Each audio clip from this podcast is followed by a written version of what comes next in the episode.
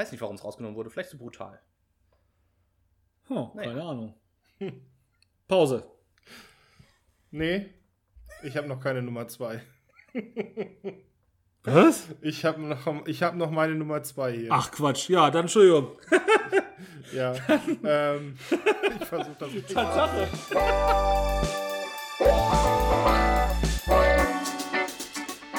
Nördlich der Mauer. Der Film- und Serienpodcast mit Mike, Christopher und Elias.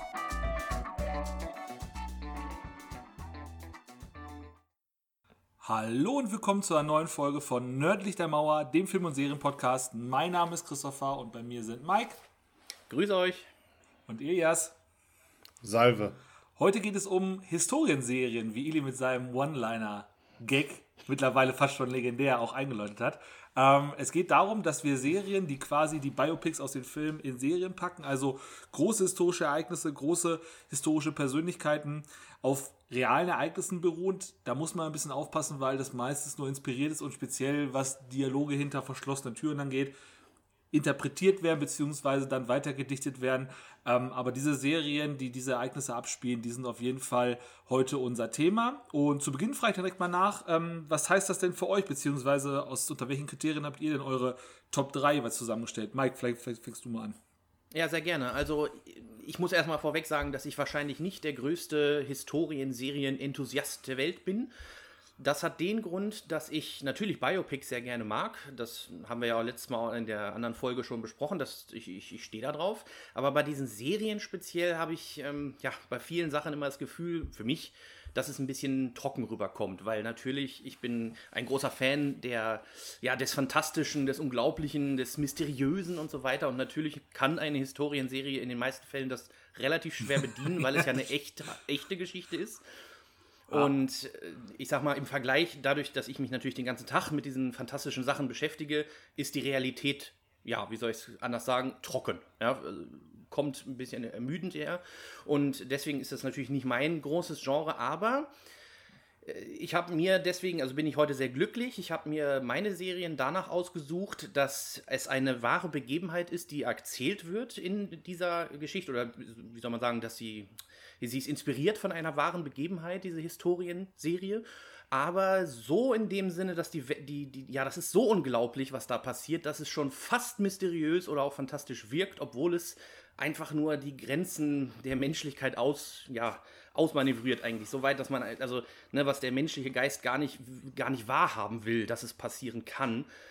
Äh, in dem Sinne, so habe ich mir heute meine Serien ausgesucht. Und natürlich weiß ich, dass das nicht der Normalfall ist. Ich habe auch ganz viel gesucht und so weiter, was ich schon kenne. Und es gibt gar nicht so viele Serien, die dieses ja, Klischee bedienen, also was ich suche. Die meisten sind dann wieder für mich in dieser trockenen Ecke. Und äh, ich bin aber sehr froh, dass ich quasi auch diese Seite heute mal darstellen darf. Für alle, die das auch ja, interessiert, dass es mal ganz verrückt in der echten Welt zugeht. Denen es genauso geht wie dir, meinst du? Genau. Okay, okay, alles klar. Äh, Elias, wie ist es bei dir? Ja, das war jetzt ja in den vorherigen Episoden, wo wir zum Beispiel über Mystery-Serien gesprochen haben, wahrscheinlich der ganze, jetzt der Gegenpol.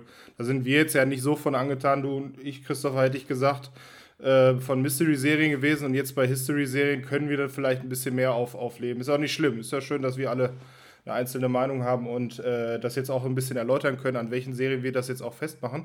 Äh, für mich die Frage, was, was ähm, History-Serien spannend macht, ist, ich sag mal, der Service-Charakter. Das heißt, Du guckst eine mhm. Serie, die kann gut sein, und du erfährst vorher. aber trotzdem, äh, man ist schlauer als vorher. Das heißt, ich weiß auswendig, wie das englische Königshaus zusammengebaut ist. Ähm, was vielleicht nicht ganz so wichtig ist in meinem Alltag, aber das wusste ich vorher nicht und äh, seitdem weiß ich das und seitdem kann ich auch eine Nachricht in der Gala mal lesen und weiß, ah, darum geht's. da ist äh, Prinz Philipp. Abonnement, ein Abonnement der Bild der Frau gekündigt und stattdessen naja, egal, was auch immer ihr guckt. Wir sprechen das gleich noch durch. Ähm, äh. Kleine Besonderheit heute wieder. Bei den Historienserien sind wir uns alle einig. Ähm, ist für relativ objektiv, muss ich sagen, welche Serie die größte Historienserie ist, auch wenn es relativ neu ist. Aber dazu kommen wir später. Ähm, ich würde nämlich mit meiner ersten Serie anfangen und es ist eine Netflix-Serie und zwar mit dem Titel Narcos. Und Narcos ähm, ist die Serie, die handelt von den kolumbianischen Drogenkartell Ende der 80er, Anfang der 90er Und das, was du gerade angesprochen hast, Elias, ist genau dieser Punkt, der mich an der Serie so fasziniert.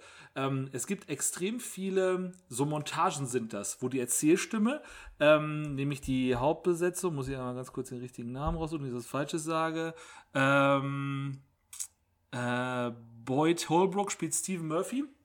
Ähm, mhm. der, seine Erzählstimme ähm, berichtet extrem viel von dem, was passiert. Das heißt, wir hören seine Erzählstimme aus dem Off und wir sehen, leben äh, in, in, in Kolumbien sehr viel, was auch in, in einem langen Zeitraum passiert. Das heißt, wie schnell wächst das Kartell, was macht die Polizei dagegen, welche Attentate werden verübt. Ähm, und es geht im Allgemeinen darum, wie das Drogenkartell, ähm, das die sogenannten Narcos bzw. das Medellin-Kartell ähm, in der Zeit Ende der 80er, Anfang der 90er immer größer wird.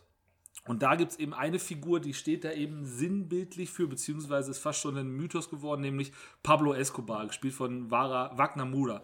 Und ähm, das ist so, so ein Mythos, der aufgebaut wird, der ist ein bisschen so wie, fast schon so wie Voldemort, also dessen Namen nicht genannt werden darf. Es ist absurd, dass dieser, dass dieser Mensch gelebt hat, dass dieser Mensch vom Volk teilweise verehrt worden ist. Also das war ein sehr, sehr guter Präsidentschaftskandidat. Es hat nicht viel gefehlt, der wäre Präsident in Kolumbien geworden.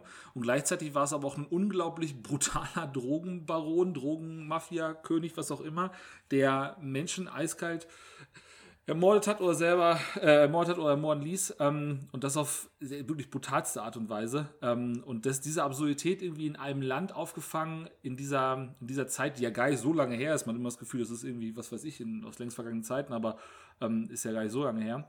Ähm, das irgendwie aufgefangen in einem wunderschönen Kolumbien. Also ich bin jetzt nicht persönlich der Typ, der jetzt unbedingt mal nach Lateinamerika reisen müsste, aber wenn man sich das da anguckt und auch speziell, wie die Leute darüber reden, diese schöne Heimat, die es geht zu bewahren, wo alle gerne sein wollen, ähm, das wird in wirklich schönen Bildern aufgefangen, mit schönen Panoramafahrten über zum Beispiel Dschungel, aber auch über die Städte, zum Beispiel Bogota oder eben Medellin.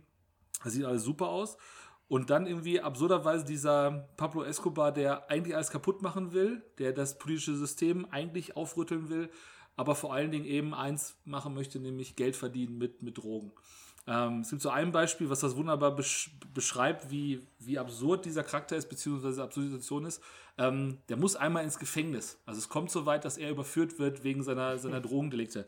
Und dieses Gefängnis ähm, gehört halt ihm. Also er baut dieses Gefängnis halt selber aus in einer wunderschönen Aussicht. Er lädt seine ganzen Kumpels dort ein und versorgt sich damit naja, Koks und Nutten, um es hart zu sagen, mit, mit Flippern. Das, das ist wirklich so, in dem Fall sind es Koks und Nutten. Äh, mit, mit, Rauschgift und Prostitution. So, Dankeschön. mit, mit, äh, mit Flippermaschinen und mit allem, was man sich an Wein und Essen und Alkohol und hast nicht gesehen vorstellen kann. Aber es ist halt offiziell per Definition eine Gefängnisstrafe. Ähm, und das ist irgendwie absurd daran. Ähm, Ili, du hast es auch gesehen, oder? Auf jeden Fall. Sehr gut. Ähm, ich, ich würde jetzt auch ein bisschen zu Wort kommen ja, bitte. wollen. Ähm, ich habe ich hab ganz, ganz viele Punkte, die mir an dieser Serie gefällt. Ich würde jetzt hier, um nicht ganz so aus, ausschweifend zu werden, nur drei erwähnen. Ähm, in der Serie wird ja viel Spanisch gesprochen. Das hat, das hat mich äh, anfangs leicht gestört, hat aber für diesen Flair der Serie, dass wenn äh, Pablo Escobar zum Beispiel ein Telefongespräch über ein gezieltes Attentat ausführt, unfassbaren, bedrohlichen und ernstzunehmenden Charakter. Ja, die Stimme ist auch mehr Das wäre wahrscheinlich das wäre mit einem Typ, der beispielsweise einen spanischen äh, Akzent imitiert. Das, so, so stelle ich mir das dann vor, wenn sie das in echt gemacht hätten. Äh, auf, auf, keinen Fall äh, so gewesen. Vor allem, äh, es wird in der Serie zum Beispiel erwähnt, kleiner Effekt, äh, dass Pablo Escobar nie erzählt hat, ihr bringt den jetzt um, sondern er hat gesagt, ihr müsst ein Tor schießen. Das wird in der Serie zum Beispiel auf, mhm. aufgeschlossen, dass, dass, es so einen Geheimcode gibt für ihn, äh, wann halt so ein Befehl ausgeführt wird.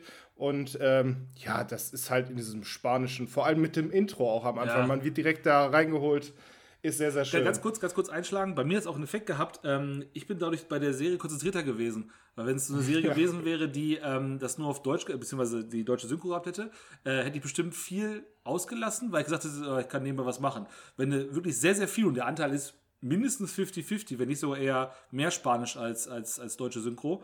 Ähm, dadurch bist du sehr viel konzentrierter, weil du halt, wenn du nur das Spanische hörst, nichts aufnimmst. Du musst es lesen. Du musst auf dem Fernseher komplett gucken und komplett konzentriert sein. Das ist, glaube ich, auch ein eigenes Thema. Second Screen und ja, Handy in der genau, Hand und, genau. und Serien gucken. Also ich liebe das ja. Ich, ich mache das eigentlich den ganzen Tag, so dass ich irgendwas zumindest auf dem zweiten Screen ja, spiele eben. oder so und dann eine Serie gucke. Und da funktioniert es deswegen nicht und da ist es vielleicht sogar zum Guten. Ja, finde ich schon. Also, finde ich schon. Ja, ja. Ja, also die Serie ist ja auch qualitativ sehr, sehr hochwertig, ja. ohne Frage. Äh, einen anderen Punkt würde ich trotzdem noch nennen. Ähm, ich kam so ein bisschen mit meiner Moral in, in, in, in Verzweiflung, weil Pablo Escobar ist ein großer Bösewicht, das ist keine Frage. Das heißt, alle seine Taten, egal wie man sie aufwiegt, sind eher zum Schlechten. Er hat das Land eher ruiniert, als es es vorangebracht hat. Trotzdem tut der verdammt viel Gutes und diese Präsidentschaft ist ja auch ein, ein Weg, warum er sehr so beliebt war. Ne? Mhm. Das heißt, der hat das ja nicht aus irgendwo gemacht. Und wenn du dann überlegst, dass er Krankenhäuser baut oder irgendwie die Armviertel stärkt, was vorher halt komplett nicht ging, dass er halt irgendwie Städte aufbaut.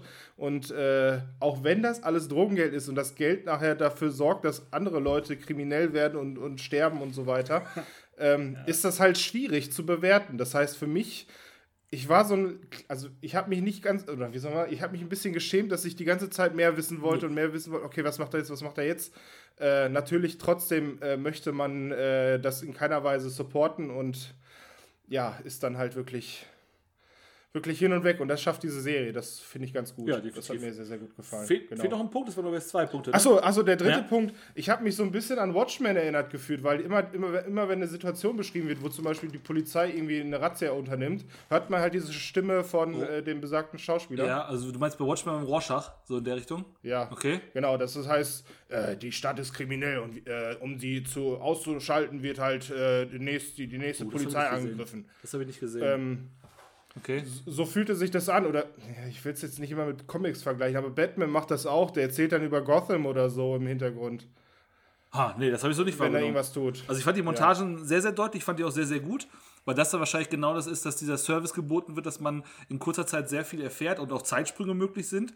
Ähm, aber ich habe jetzt nicht das Gefühl gehabt, dass ich das irgendwie vergleichen könnte, müsste, so in der Richtung. Müsste jetzt lügen. Ja, ist, ist, es hat mir halt gefallen, das wollte ich damit ja. sagen. Da hat, hat, es mich halt erinnert, weil Rorschach macht sowas ähnliches. Ja, das stimmt. Das war das Rorschachs Tagebuch. Genau. Und dann ja. ab die Post, ja. Genau. Ähm, Genau so ist es. Also es ist schon sehr, sehr viel behandelt zu dem, was äh, die Serie ausmacht. Für mich ist so eine typische Serie, die man auch wieder gucken kann, äh, eine ganz klassische Sommerserie. Also es ist halt, du, es ist extrem warm und du bekommst so dieses, dieses Intro allein schon, das hat so ein, Latino-Gefühl. Du bist dann schon dabei und bist, hast das Gefühl, ja, okay, da bin ich jetzt sehr drin in dieser Welt. Ähm, die kann man sehr gut gucken, wenn es draußen auch warm ist, finde ich. Das ist so klar und da bin ich, da springe ich drauf alles. Genauso wie zum Beispiel Dexter eine Sommerserie ist für mich. Oder im Winter ist zum Beispiel Fargo und, und Hannibal. Das sind so Serien, die, die funktionieren halt im Winter gut, wenn es draußen auch arschkalt ist. Ähm, aber so eine Serie, die ja auch dann einfach unter tropischen Bedingungen stattfindet, finde ich, da muss es draußen auch warm sein, aber es kann auch meine eigene kleine Wahrnehmung sein. Ähm, ja, äh, wenn es dazu alles gewesen ist, äh, Bewertung von 8,8, was sehr, sehr gut ist bei, bei Netflix, ähm, äh, steht tatsächlich, glaube ich, so ein bisschen auch dafür, dass die Historienserien, was ich so gesehen habe, vom Schnitt her ein bisschen über den Biopics sind im Film. Kommt vielleicht später auch zu, woran das liegen könnte. Ähm, aber auf jeden Fall 8,8 und jederzeit bei Netflix zu finden. Ähm, es gibt noch einen kleinen Spin-off ähm, ich weiß nicht, ob du es gesehen hast mit, mit äh, Mexiko. Hast du es gesehen? Narcos Mexiko? Ich habe es angefangen, ich war aber halt Fan der Originalserie. Ja. Also das ist halt, ja, die soll auch gut sein. Das habe ich jetzt, äh, jetzt nicht, nicht will, will das jetzt nicht schlecht reden, aber ich mochte das Original. Ja, genauso ist es bei mir auch gewesen. Ich glaube, eine Folge geguckt und danach links liegen gelassen. Ähm, Mike, dann hast du jetzt. Ich bin gespannt, wie du das äh, Genre ausnutzt, ausreizt. Ja, äh, natürlich. Ich muss ja, also ich habe euch ja auch äh, gut zugehört und ähm, muss sagen, ich glaube, es liegt wirklich an mir, weil für mich hat das jetzt nicht unbedingt den Hype ausgelöst, dass ich jetzt diese Serie gucken muss, weil ich glaube, der Inhalt, den habt ihr gut wiedergegeben. Aber das liegt das liegt, glaube ich, wirklich an mir. Also ich, ich, ich komme jetzt mal zu meinem drittplatzierten, zu meiner drittplatzierten Serie und da werdet ihr merken, das ist was ganz anderes. Und zwar ist das die Serie Alias Grace oder alias Grace, wie man das auch aussprechen möchte, ganz egal. Und in dieser Serie geht es, ja, wie soll ich sagen, da versucht man natürlich den menschlichen Geist rauszuholen oder auszureizen, wo es halt nur geht, denn es geht um Psychologie. Und ich glaube, Psychologie ist immer das Ding, wenn wir versuchen, in der Realität zu bleiben, dass es trotzdem mystisch wirkt, weil das natürlich Abgründe sind, die wir so nicht sehen können oder auch nicht greifen können. Und das schafft diese Serie sehr gut, denn das ist eine, ja, es ist natürlich äh, eine Historienserie auf einem Roman basierend und so weiter. Und im Originalen hieß die Dame eben Grace Marks. Das war 1843. Äh, das ist also schon so ein bisschen, ein bisschen länger her. Und da ging es einfach darum, dass diese Dame, das, das war eine Angestellte und es ging darum, sie wurde beschuldigt, mit dem Stallburschen James McDermott, so heißt er, den Arbeitgeber und die Haushälterin ja, ermordet zu haben. Und 1843 war natürlich das noch nicht so wie heute, dass man Fingerabdrücke nehmen konnte, DNA-Spuren und Kameras und so weiter. Das war alles nicht vorhanden, sondern man hatte im Prinzip nur das, was man gesehen hat. Also da war Blut, da war eine Waffe und da war im Prinzip außer diesen beiden einfach auch überhaupt keiner mehr äh, ja, irgendwie in der Nähe und man ging auch nicht davon aus, dass da extra jemand hingekommen ist, um die beiden umzubringen, der dann wieder weggelaufen ist. Das, das schien denen damals alles noch zu abstrus und deswegen war die Erkenntnis ziemlich leicht. Ja, das muss das Dienstmädchen gewesen sein mit dem Steinburschen, weil die leben ja noch. Ne? Und äh, diese Geschichte ist so ein bisschen verrückt und so ein bisschen traurig. Es ist auch ein, äh, als Drama deklariert in dem Sinne, denn dieses Dienstmädchen, Alias Grace, also Grace Marks, die war erst 15 Jahre, als das passiert ist, alt, und wurde dann erstmal eingesperrt. Lebenslang. Der Stallbursche wurde direkt aufgeknüpft. Und äh, nach zehn Jahren kam dann der erste Psychologe, der einfach, der wurde quasi in Kenntnis gesetzt und der wurde auch an, angeheuert, weil man einfach glaubte, dass sie nicht schuld war. Und der sollte dann mit ihr reden. Und dadurch, ja, das passiert sehr oft in der Serie, die sitzen einfach voreinander. Er spricht dann eben auch so die ganze Serie lang und äh, wenn er dann quasi Fragen an sie stellt, dann übernimmt sie das Erzählen und erzählt so ein bisschen aus der Erinnerung, was denn so passiert ist, wie sie da gelebt hat und wie sie die Leute wahrgenommen hat. Ja, ich will jetzt natürlich nicht zu viel spoilern, aber der psychologische Hintergrund ist hier sehr wichtig, denn das kannte man 1843 noch gar nicht. Das, also Psychologie war so, so, so Teufelswerk, Hexenwerk, ist alles Blödsinn, das haben die sich ausgedacht. Und so ein Psychologe, der ja, war mehr so als Scharlatan angesehen. Und äh, witzigerweise in der Serie war er sogar ein Scharlatan. Also er, hat nur, er hat sich da so ein bisschen reingemogelt in diese Sache, hat es aber trotzdem sehr gut gemacht. Und ja, ist die Frage an euch, soll ich jetzt schon, soll ich zu viel erzählen von der Geschichte oder, äh, oder ist dieses Thema die Serie gar schon zu viel? nee, ich würde, ich würde so viel, wie viele Staffeln und Folgen umschließt die Serie denn? Die Serie Wenn, an sich hat äh, sechs Folgen nur, ist also auch eine Miniserie. Ach so. Und jede, oh. jede Folge ist so 44 bis 47 Minuten, steht hier auch. Ne? Ah, okay. Da will ich jetzt fast sagen, dass wir, glaube ich, nicht auf den Inhalt eingehen sollten, oder? Wenn so kurz Wahrscheinlich ist? nicht, weil es, es, würde vielleicht das Ende irgendwann auch preisgeben. Also das, das Drama für mich besteht auch darin, dass, dass diese Geschichte sehr lang ist. Also wie gesagt, nach zehn Jahren Haft wurde sie das erste Mal im Prinzip ja, interviewt von diesem Psychologen, um dann rauszufinden, was da los ist. Und bis alles geklärt ist, das kann ich auch ruhig schon sagen, vergehen weitere 20 Jahre. So, das ist schon ganz schön krass, ne? dass sie, dass das, dass da 30 Jahre mal eben so ins Land streichen. Das ist bei so einer kurzen Serie schon intensiv, weil das äh, in den ersten paar Folgen einfach nicht so war und dann macht die irgendwann so ein bisschen Sprünge und das tut einem dann natürlich im Herzen weh. Und ich kann diese Serie deswegen empfehlen für alle, die sich für, ja, für psychologische Hintergründe und für die Unterschiede von damals und heute, was Kriminaltechnik angeht, sehr interessieren, kann ich das empfehlen, denn das Problem ist einfach, dass diese, ja, diese Geschichte, die dort abgelaufen ist, wegen, also mit dem Mord und der Psychologie und dem Psychologen und der Haft und so weiter, und Frauen natürlich ging damals ja auch so, ne, als, als Dame wurdest du natürlich anders bestraft als als Mann, äh, weil man auch dachte, dass die, dass die Haft viel schlimmer ist und so weiter. Das ist unfassbar ungerecht, wie die da alles gehandhabt haben. Und heute wäre das komplett anders.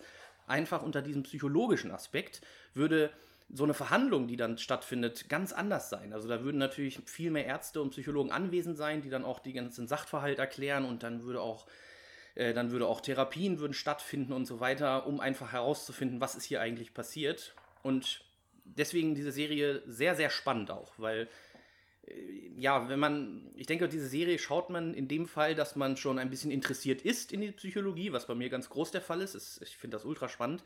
Und dann einfach zu erfahren, dass es natürlich psychologische Abnormitäten oder Besonderheiten schon immer gegeben hat, aber dass man sie erst seit ein paar Jahren auch anerkennt oder auch erst bekannt sind in dem Falle.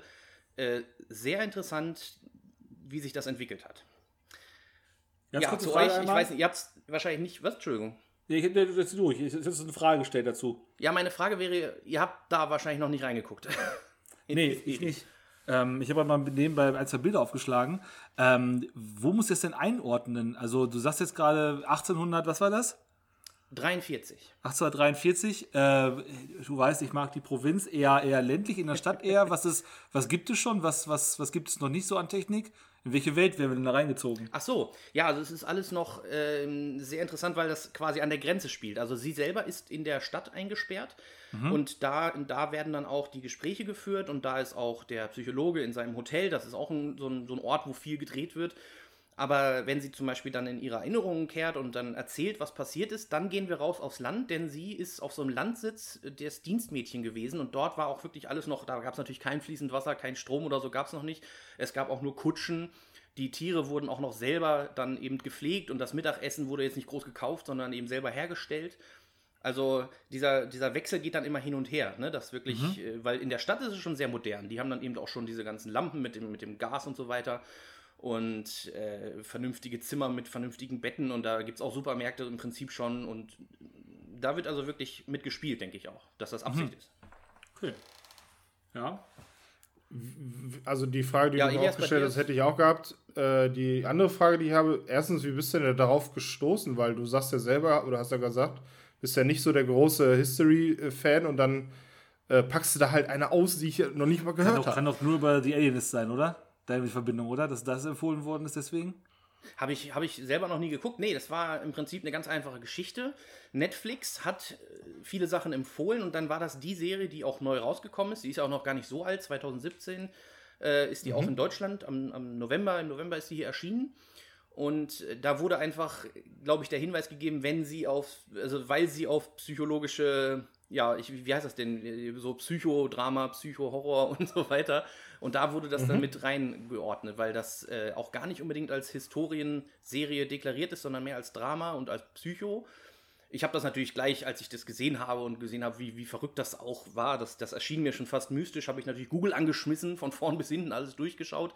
Und es ist dann auch so in etwa passiert. Also es ist doch ist, ist Historie. Jonathan Frakes mäßig, so oder so ähnlich ist das in vielen amerikanischen Haushalten passiert. Ganz genau. Ja, deswegen wurde mir das empfohlen und deswegen bin ich darauf gestoßen. Also Historienserien, ihr habt schon recht. Also wenn ich meinen Netflix-Verlauf anschmeiße, dann wird mir überhaupt keine Historienserie empfohlen. ist, ist leider so. Da, da steht nichts vorne, ne? Da, Du weißt gar nicht, dass es die gibt.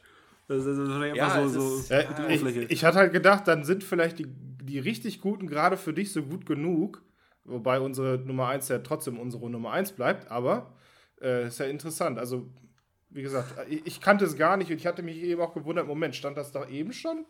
Du hast es, glaube ich, neu dahin hinzugefügt bei uns in der Liste, ne? nee, ich glaube nicht. das Nee? stand schon okay, dann, dann vergiss Nee, es. Nee, ist, ja auch, ist, ja auch, Dann- ist ja auch nicht so schlimm, aber ähm, ihr habt schon recht. Also ich denke auch, dass euch speziell so meine Serien gar nicht so empfohlen werden, weil das, wie gesagt, äh, dieses Historische ist wahrscheinlich nur, Sekundär. nur um das Setting zu gestalten, aber die Geschichte selber äh, hat man heutzutage erst erkannt, ne? Und daraus dann eben eine Serie gestaltet. Es wird bestimmt ein, wenn nicht 10 oder 20 oder 30 Hörer geben, die sich zumindest das schon mal angeguckt haben und sind jetzt vielleicht gehuckt. Also, Ja, bestimmt. Also kann ich mir gut ich vorstellen. Ich, ich genau. kann es auch wirklich sehr empfehlen, weil es äh, eine gewisse Spannung mit sich trägt und das Setting ist so ein bisschen so ähnlich wie ja die Einkreisung zum Beispiel, wer das kennt, ne? Mit, mit diesem, ja, wie nennt man denn diese Zeit? ja. Dieses, Ach In der Stadt speziell dieses Steampunkige auch so. Anfang der Industrialisierung, ja. Ne? So sieht's So, aus. Dankeschön. Genau. Ja, also äh, zur Serie selber möchte ich jetzt noch nicht mehr sagen, sonst wäre es zu viel Spoiler. Ich kann euch noch die IMDb-Bewertung sagen, die ist auch nicht schlecht. 7,8 von 10. Kann sich sehen lassen, denke ich. Gerade diese Psychoserien sind ja oft schwierig. Und wenn ihr das mal streamen möchtet, es ist eben auch eine Netflix-Serie und da läuft sie auch immer noch in der Flatrate. Alles klar. So viel dazu. Dann jetzt bitte ihr. Ich glaube auch eine Netflix-Serie, richtig? Deine Nummer 3. Beziehungsweise, bei Netflix, ja. beziehungsweise bei Netflix in Deutschland zu, äh, zu gucken, ne? Ich glaube, so ist es, glaube ich, richtig. Ja. Ah, okay, okay. Genau. Dann bitte. Genau. Ähm, und zwar handelt es sich hier wieder um eine Anthologieserie, wo ich mich erst entscheiden wollte, ob ich die erste oder die zweite Staffel nehme. Aber es hat halt einen großen Staffeltitel oder Folgen, wie so einen Serientitel. Es nennt sich American Crime Story. Und äh, ja, die erste Staffel würde ich jetzt mal mit anfangen. Yes. Äh, Gott ja, sei Dank. Ich, hör- ich wusste nicht genau, welche du von beiden nimmst. Ich habe gehofft, die erste. Nein, ich werde die zweite gleich nochmal ankratzen. Ich, ich finde die nämlich genauso wertvoll und äh, es ist halt, ich hatte es ja eben schon gesagt, es ist halt eine, Historien, eine Historiengeschichte, wo es natürlich gerne mal überspitzt dargestellt wird, aber trotzdem nah an der Realität. Zumindest kann man mal mitreden. Äh, und das hat die Serie für mich geschafft, denn es geht in der ersten Staffel, äh, in der ersten Staffel um, äh, ja, äh, die, sie trägt den Namen The People vs. O.J. Simpson, was halt die Gerichtsverhandlung zu dem, äh, ja, zu O.J. Simpson beinhaltet. Äh, O.J. Simpson wird in dieser Serie gespielt von ähm, Kuba, Kuba Gooding heißt er. Den hat man schon mal gesehen in äh, vielen Filmen und Serien. Das ist, heißt, ist ein bekanntes Gesicht, äh, die auf, äh, auftritt. Es gibt noch andere, ein, zwei bekanntere Gesichter in Form der Kardashians, äh, die man schon mal gesehen hat. Und äh, ja, der Name Kardashian hat ja auch irgendwo seinen Ursprung ja. anscheinend. Das Spiel, war ja interessant. Spielt Tra Travolta ja. mit oder bin ich mir jetzt gerade ein? Ja, Wieso, genau, sein Anwalt. Ich dachte gerade, ich hätte Ja, Entschuldigung, so. weiter. John Travolta. Ja, das, ja. Achso, ja gut, das, das stimmt natürlich auch, ja. Warte, nee, das war ja sein erster Anwalt, richtig, richtig. Ähm, ja, genau. Ähm, in American Crime Story, in der ersten Staffel geht es, wie, wie gesagt, um den besagten ähm, ja, Tod der Frau von O.J. Simpson und die Mordanklage gegenüber ihn. Und äh, jeder weiß, der schon mal irgendwo O.J. Simpson gehört oder gesehen hat, zum Beispiel in der nackten Kanone, weiß, ähm, das war ein Riesensportler, äh, hat auch seinen Spitznamen, äh, The Juice und äh, hat eine riesen, ich sag mal, eine riesen Beliebtheit und das als, ja, ist halt was Besonderes, auch als Schwarzer in Amerika. Das heißt, jeder himmelt diesen Menschen an und jeder findet ihn toll. Hatte auch äh, ja, eine weiße Frau, das muss, kann, muss man dazu auch sagen.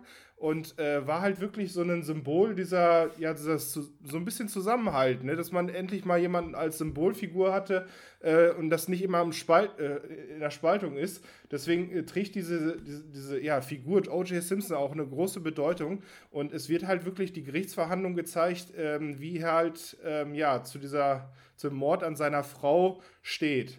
Ähm, er ist, das kann man, das weiß man in der Realität natürlich dafür freigesprochen worden.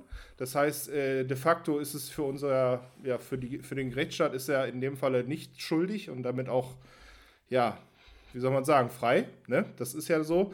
Ähm, man kann natürlich trotzdem äh, Vermutungen haben, das ist halt das, das hängt da mit diesem Fall leider zusammen, weil es ja heutzutage nicht selten ist, die sagen, der hat seine Frau umgebracht. Nichtsdestotrotz ist er freigesprochen, damit ist er frei. Das ist de facto so. Und ähm, ja, ist halt, ich, ich überlege, wie, wie ich diese Serie noch weiter aufrolle. Das ist unfassbar interessant. Das, äh, es fängt nämlich zum Beispiel an mit einer Verfolgungsjagd auf der Highway. Der, ähm, er wird äh, von der Polizei verfolgt und es kommt ein Kamerateam, Hubschrauber, die ganze westliche amerikanische Welt verfolgt diese, äh, ja, diese Verfolgungsjagd im Fernsehen und äh, OJ ist, ist gewollt, sich sozusagen das Leben zu nehmen, weil er zum ersten Mal diesen äh, Idolbruch kriegt. Man merkt es halt in dem Schauspieler von dem Cuba Gooding, der halt wirklich verzweifelt ist und gar nicht weiß, was er jetzt als nächstes machen soll und wo er jetzt hinfahren soll und jeder ruft ihn an und versucht ihn zu beruhigen. Ähm, das ist halt mega, mega interessant. Das ist halt ähm, ja, äh, sehr, sehr packend. Und wenn man halt am Anfang denkt, oh, es geht jetzt um eine Gerichtsverhandlung, die wird natürlich genauso interessant. Da geht es um Beweisfindung, da geht es auch um Fälschung der Polizei, da wird ein besagter Handschuh gefunden. Ich will jetzt nicht weiter drauf eingehen, aber das sind so Momente, die Serie halt wirklich, wirklich gut gemacht. Und äh, ja, als Historienserie muss ich es einfach sagen, ich bin danach endlich schlauer. Ich weiß endlich, worum es da geht und ich kann auch endlich mitreden, wenn es halt um diese Anklage an O.J. Simpson geht. Äh, Christopher, du möchtest ganz viel sagen, das, das merke ich schon. Was ist ganz viel? Ich habe die auch gesehen, fand ja. die auch sehr, sehr gut. Ich fand die erste auch deutlich ja. besser als die zweite. Gibt es jetzt nicht wirklich Gründe für, aber finde ich so. Ähm, wie heißt ja. nochmal der Spitzname von äh, ähm, O.J. Simpson? The, the Juice. The Juice, ah, okay. Ähm, ja. Weil was ich daran so krass finde und warum es da für mich wirklich gut geschauspielert ist, ähm, der sieht es ja selber nicht ein. Cuba Gooding Jr. Mhm. oder O.J. Simpson sitzt da und nennt sich selber auch immer The Juice, also wie quasi der Wendler, so nennt er sich auch selber. Ähm, und, und ist selber davon überzeugt und ist auch wirklich dann laut und, und will sich selber auch einreden, vor, ich bin doch The Juice, ich, ich kann es doch gar nicht gewesen, Leute. Ich bin doch, ich bin doch dieser Hate, den alle so gern haben. Ähm, und der spielt das so krass, dass ich selber gar nicht weiß, ob der sich das selber eingestehen kann, ob der selber überhaupt weiß, ob das gewesen ist oder nicht, ob, ob der das irgendwie einsortieren kann, worum es gerade geht. Der sagt sich wirklich halt immer wieder selber, ich bin doch The Juice, ich, ich kann das doch gar nicht gewesen sein. Verdammte Naht, was wollt ihr denn von mir? Ich bin doch, ne, ich bin doch unantastbar, es geht doch gar nicht. Ähm, das kommt sehr gut rüber. Ähm, dann habe ich diesen Namen, O.J. Simpson, halt schon, ich, ich hab, bin halt sehr früh nach der Kanone geschaut.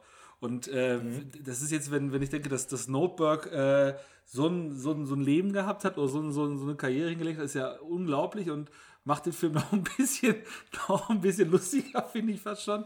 Ähm, aber in jedem Fall ist das irgendwie krass, dass diese Geschichte halt wirklich ja kurz, wann, wann hat das gespielt, was spielt das? Anfang der 90er irgendwann? Ja, Anfang der 90er, ja. ja. Ähm, also wir hätten sie ja rein technisch vom Alter her noch, noch, irgendwie mitkriegen können, nur ein paar Jahre zu jung halt, was das für ein, für ein Medienrummel gewesen ist.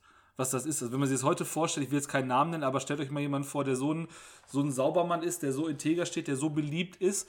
Ähm, wenn sowas auf einmal passiert und dann speziell auch in Amerika, eine Verfolgungsjagd wird live aufgenommen. Das ist ja absurd, das mhm. ist ja heute hier unvorstellbar. Äh, und die ganze Welt guckt live dazu und Fernsehanstalten mit Helikoptern hinterher. Das ist ja lächerlich, dass es sowas gegeben hat. Aber rein technisch gesehen kann es heute ja auch noch geben. Und ähm, wenn man sich dann vorstellt, dass es irgendeine Person aus dem heutigen Medienleben erwischt, auch ein Saubermann, den alle mögen, oder Sauberfrau auch gerne, ähm, ah, lachhaft finde ich irgendwie. Lachhaft, absurd und gerade deswegen so spannend. Ich glaube, die Serie, das ist auch so typisch historische Serie. Ich hätte es mir, glaube ich, nicht angeguckt, wenn ich nicht gewusst hätte, dass es real gewesen ist. Also durch die Tatsache, dass mhm. es wirklich so passiert ist und gar nicht lange her, ähm, das hat nochmal eine andere Kragenweite dadurch. Wenn ich so ein Drehbuch oder die Serie geschaut, hätte ich gedacht, das Drehbuch wäre unrealistisch gewesen, aber es ist halt passiert. Deswegen macht es das nochmal ein bisschen prägnanter als ohnehin schon. Ich habe die aber auch angefangen, weil es dann einen riesen Medienrummel drumherum gab. Das heißt, ich wollte halt wissen, okay, anscheinend ist diese Serie etwas, worüber Leute sprechen. Ne, deswegen habe ich da mal rein, reingesetzt, bin aber auch wirklich hängen geblieben daran, äh, was du gerade schon erwähnt hast. Die Serie nimmt sich nicht diese Blöße, dass sie zeigt, ob er wirklich unschuldig oder, genau. oder schuldig ist. Das macht die halt wirklich gut. Das äh, sagst du ja selber. In, in Form von OJ ist es derjenige, der sich dann von der dritten Person selbst spricht. Wir wissen es ja nicht, was er an, äh, am Ende zu sich selber gesagt hat, es sei denn, der Fahrer hat es irgendwie bekannt gegeben, aber ist halt eine Interpretation dieser Serie. Auch ähm, geht es natürlich um Schwarz und Weiß, was in Amerika natürlich immer ein Thema ist. Vor allem, weil ja auch die, die Jury, die halt im Gericht sitzt, natürlich auch aus diesen äh, zusammengebaut ist. Und äh, da trifft, oder in der Serie wird es so dargestellt, dass natürlich jeder, der Weiße sagt, er ist auf jeden Fall der Schuldige und jeder, der Schwarze sagt, das das äh, wird ihm in die Schuhe geschrieben von der äh, Polizei, weil die wollen halt einen Schwarzen im Gefängnis sehen, so nach dem Motto, ne? Mhm. Das ist halt auch ein Riesenthema. Gut. Äh, ich hätte gesagt, aber damit haben wir erstmal genug von der ersten Staffel gesprochen. Ich würde die zweite noch kurz. Achso, achso, Mike, ja. Ich hätte eine Frage, denn ja. also einfach um, um nochmal diese Serie zu bewerben, sozusagen, für mich interessant. Ich habe die ja noch nicht geschaut und hatte aber diesen Fall mit O.J. Simpson, den ich da auch, wurde ja bei Netflix empfohlen, manchmal vielleicht, weil es gerade neu war, mhm. auch auf die Liste gepackt, aber noch nicht reingeguckt.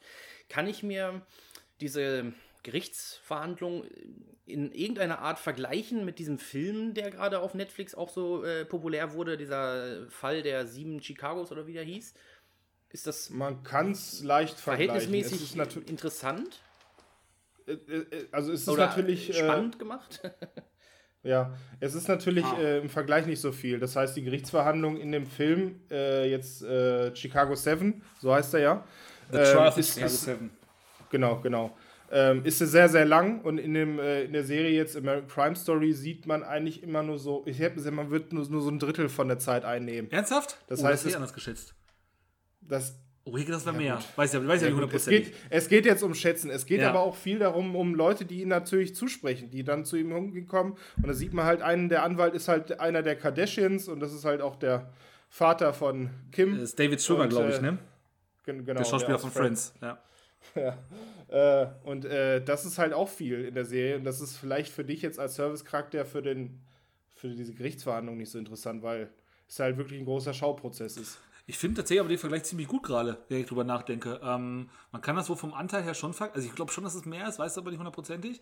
Ähm, auf jeden Fall aber diese Wechselwirkung zwischen ähm, medialer Präsenz und dem, was in so einem Gerichtsgebäude ähm, vonstatten geht, auf welcher Druck dann auf so einem, auf so einem Richter dann liegt oder auf einer Jury und sowas.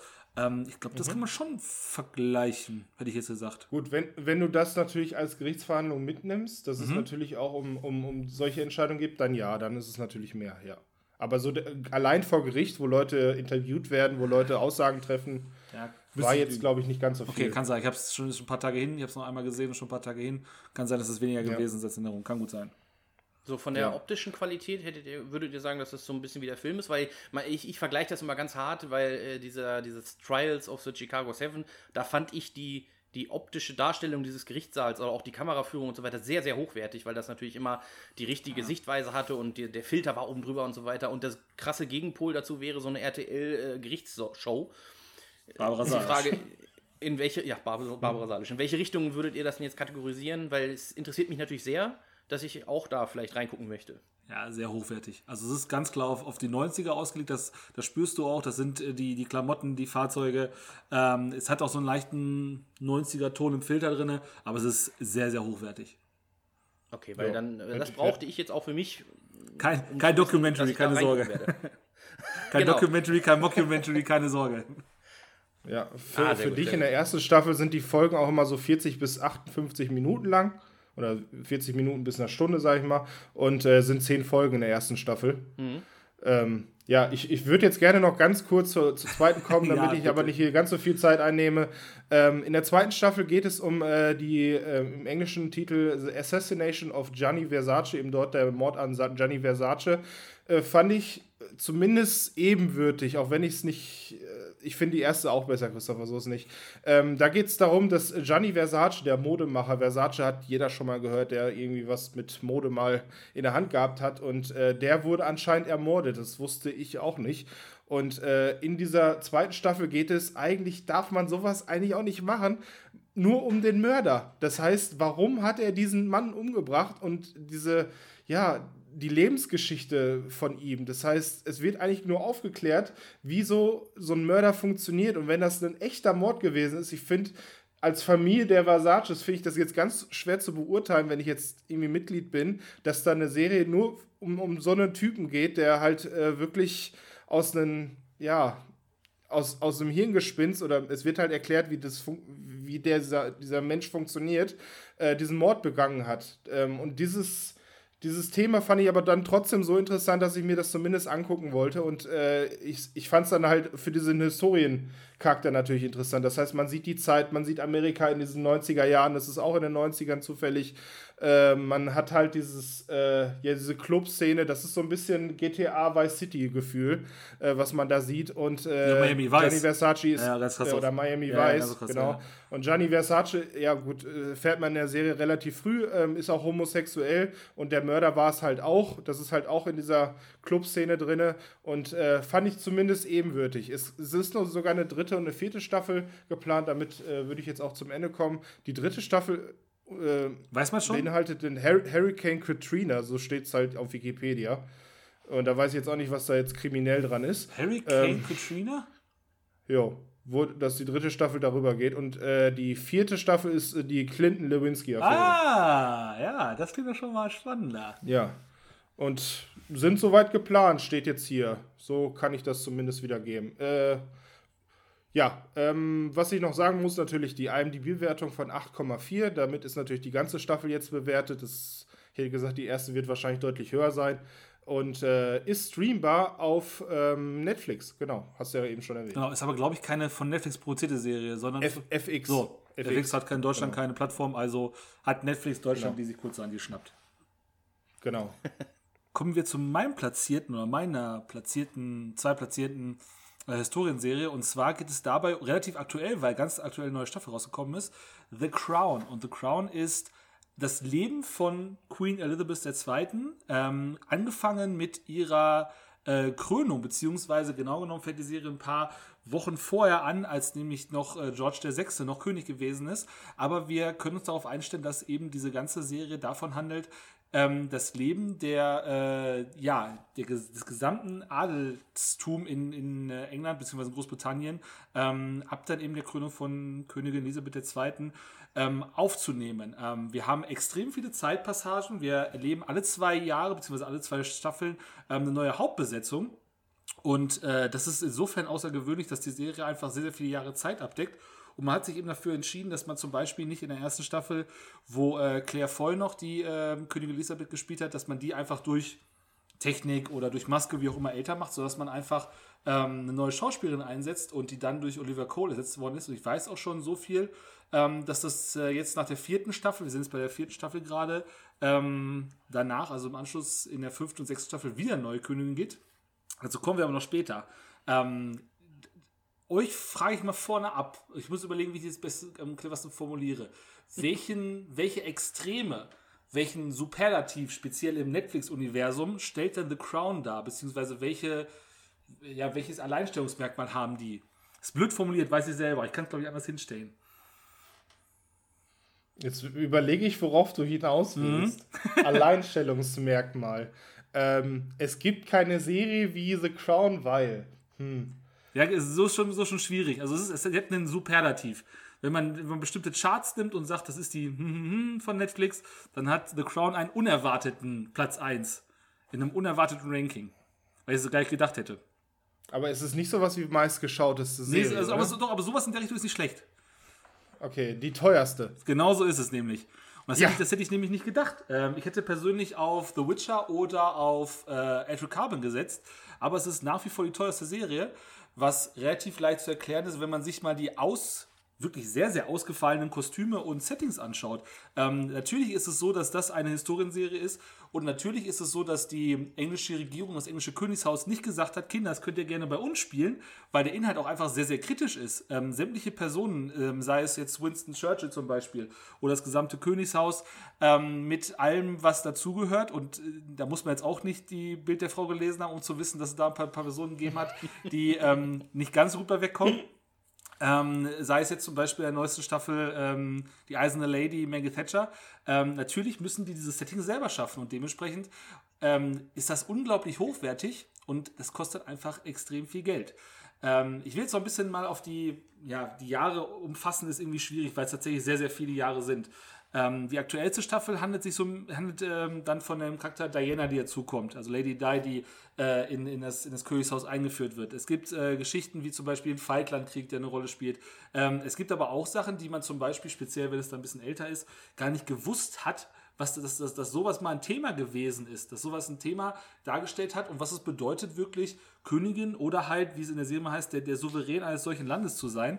Ähm, und das spielt die Serie mega gut wider, weil du das Gefühl bekommst, okay, man möchte irgendwie König sein, aber wenn man mal genau drüber nachdenkt, nee, das möchte ich dann doch nicht. Mit der tauschen möchte ich auf gar keinen Fall.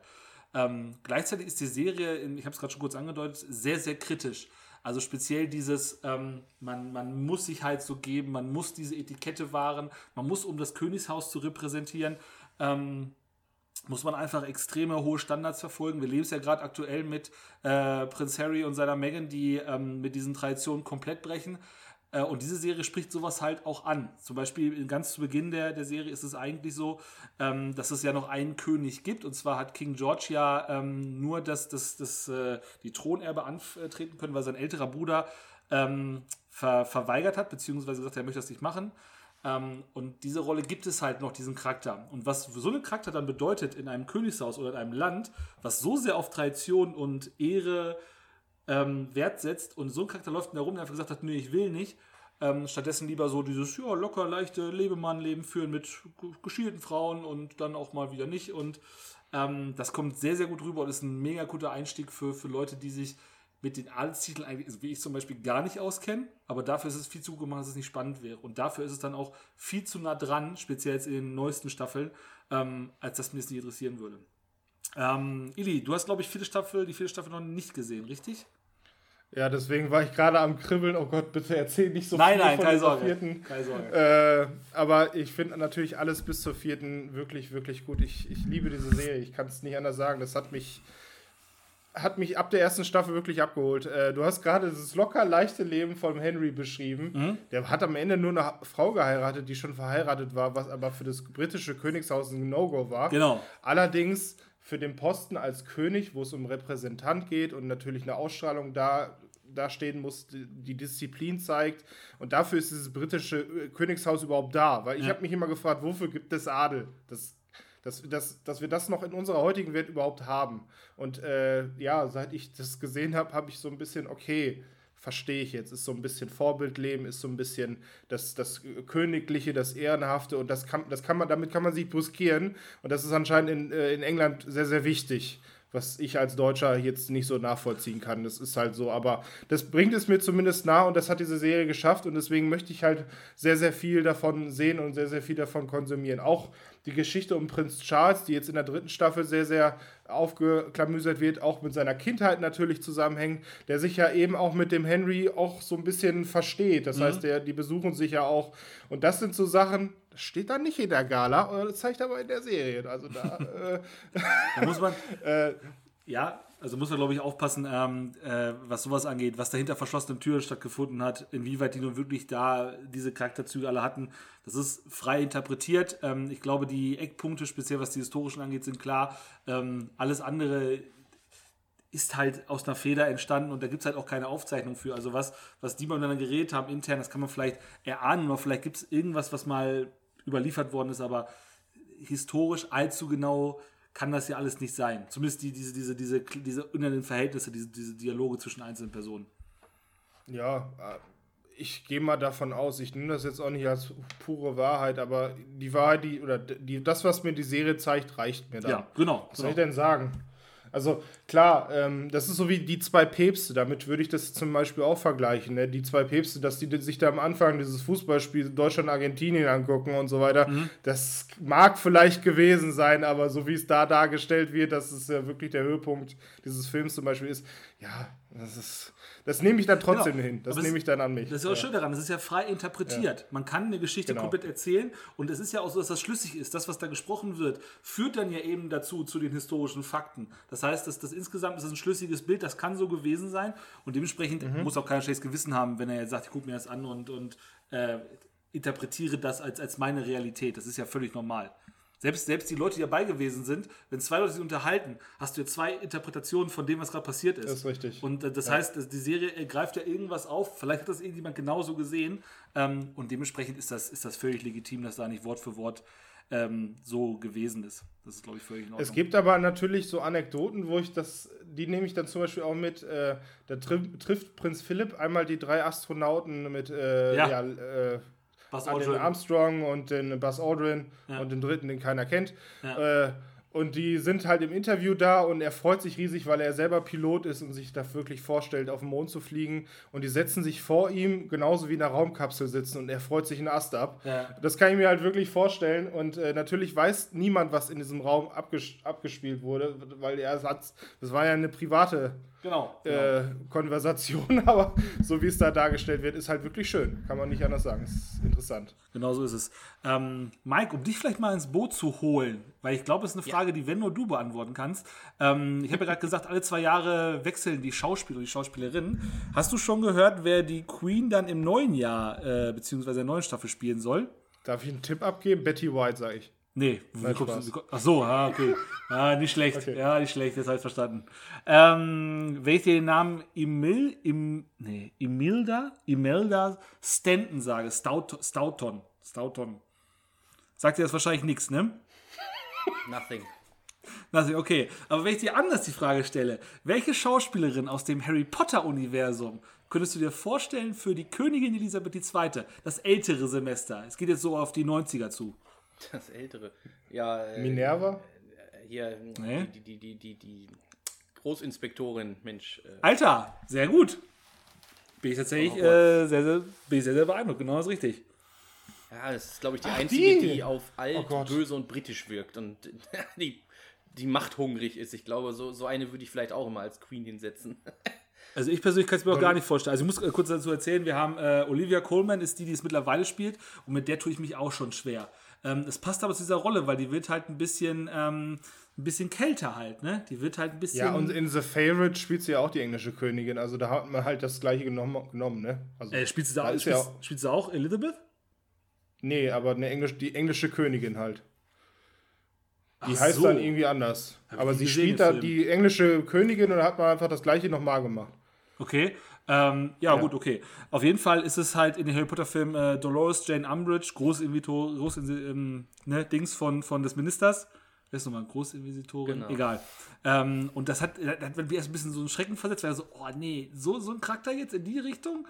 Weil ich die eigentlich immer sympathisch fand, aber ähm, scheinbar ist das ja bei dir, passt es ja, also von der Vorstellung her, Ja, haut also, das hin. äh, Deswegen interessiert mich halt wahrscheinlich auch gerade speziell The Crown wiederum nicht, weil dieses, dieses britische Königstum, wenn man das jetzt aus allen Filmen und Serien zusammenfasst, dann ist es ja immer so verkauft worden, dass dieser, dieser Titel selber, also man, man, jeder will ihn haben, jeder will Queen oder King oder was auch immer sein, aber zu sagen hat keiner was und äh, ein schönes Leben ist das auch nicht. Das, also es sind wirklich nur die, die werden Queen oder was auch immer, die unglaublich machthungrig sind und komplett gar nicht darüber nachdenken, dass das ein, Leben nach sich zieht, was nicht lebenswert ist. Und so wird es halt immer verkauft. Und deswegen finde ich, dass sie da perfekt reinpasst, weil sie natürlich nie über, über die Konsequenzen von irgendwas nachdenkt, sondern einfach nur nach oben will.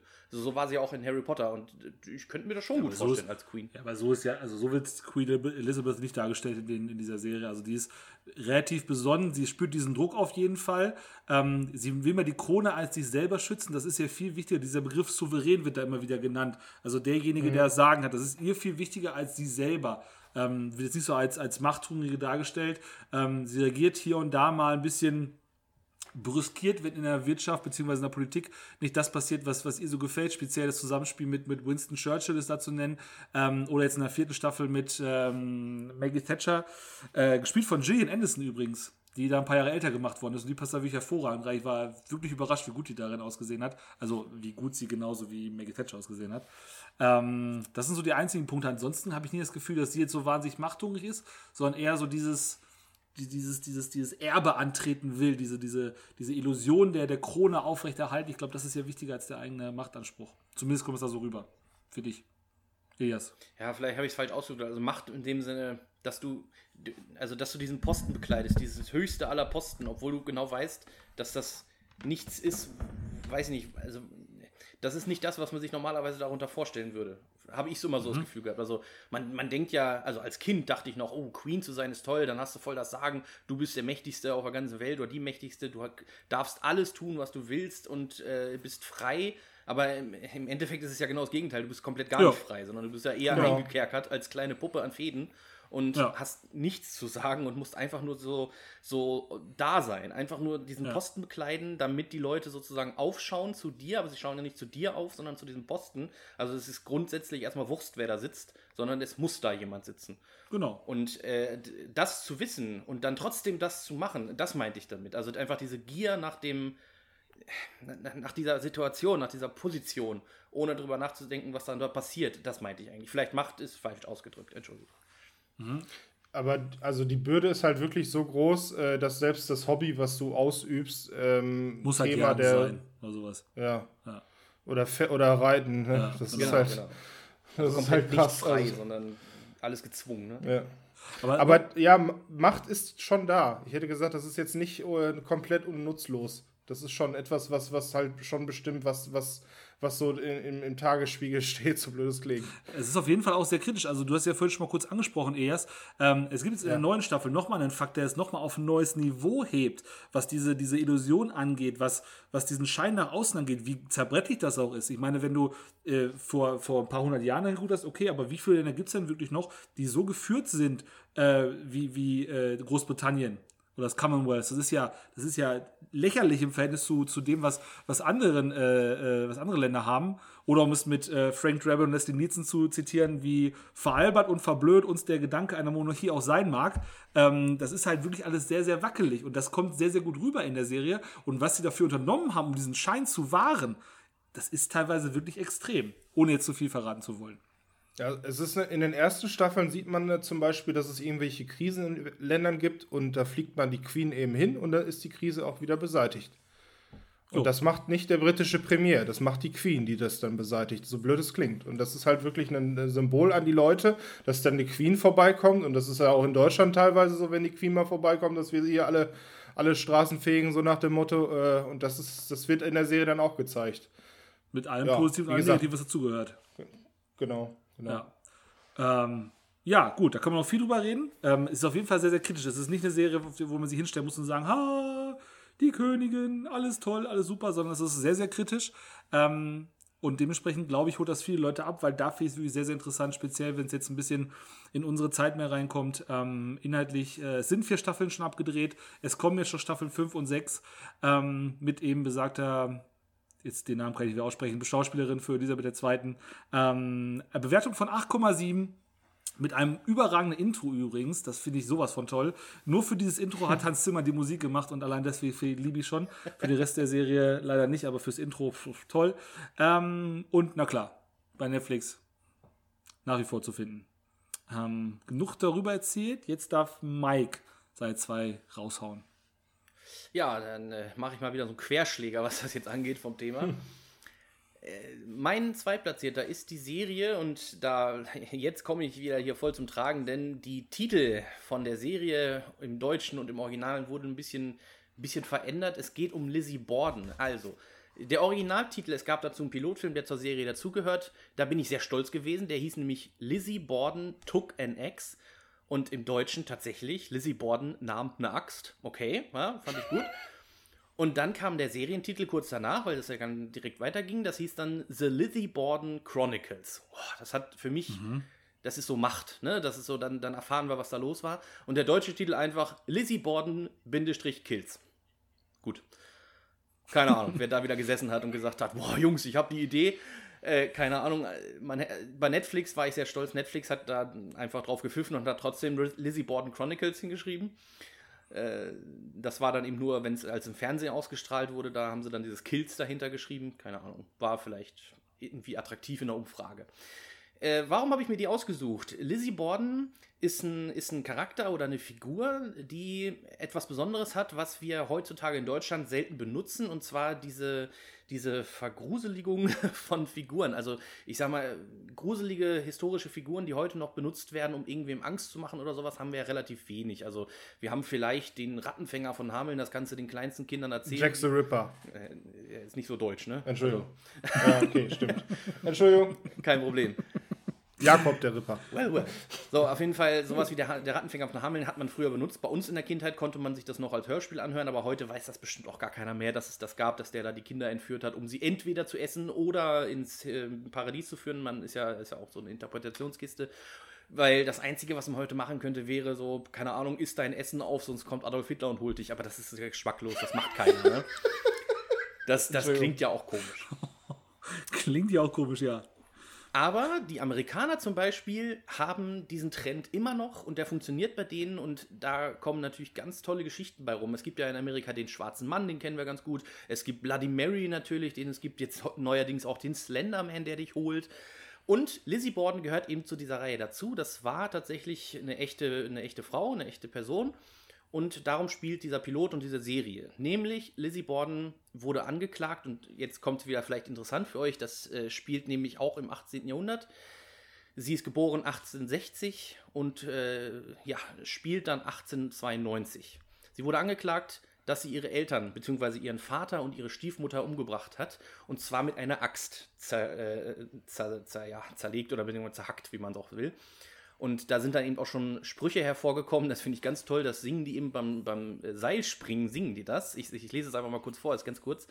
Lizzie Borden took an axe and gave her mother 40 whacks.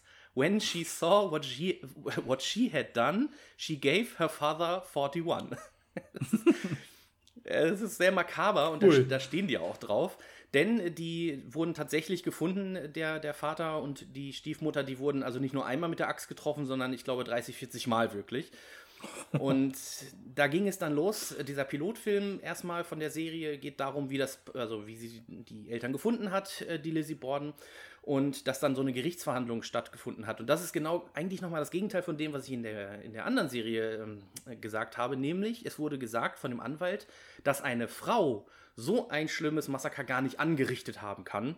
Und das hat sich dann einfach, weil es natürlich keine großen Spuren gab, also keine wie heute, sondern nur das, was sie gesehen haben. Da wurde also eine Axt gefunden, ja schön, die war blutüberströmt und ein bisschen mit Asche gereinigt. Äh, aber es, ja, mehr konnte man auch nicht feststellen. Und dann war einfach diese Aussage, dass dieses Mädchen und die, der Ausdruck Mädchen, da muss ich gleich unbedingt drauf zu sprechen kommen, dass sie das nicht getan haben kann. Und sie wurde dann eben freigesprochen. Dadurch, das war erstmal dieser Pilotfilm was, was ja schon besonders ist. Ich meine, die, die, ja, die Eindrücke der Polizei und so waren ziemlich eindeutig. Es muss sie gewesen sein, aber es ist nicht zum, zum Urteil gekommen. Und dann setzt diese Serie ein, die auch nur acht Folgen hat. Es ist also wieder eine Miniserie äh, auf Netflix.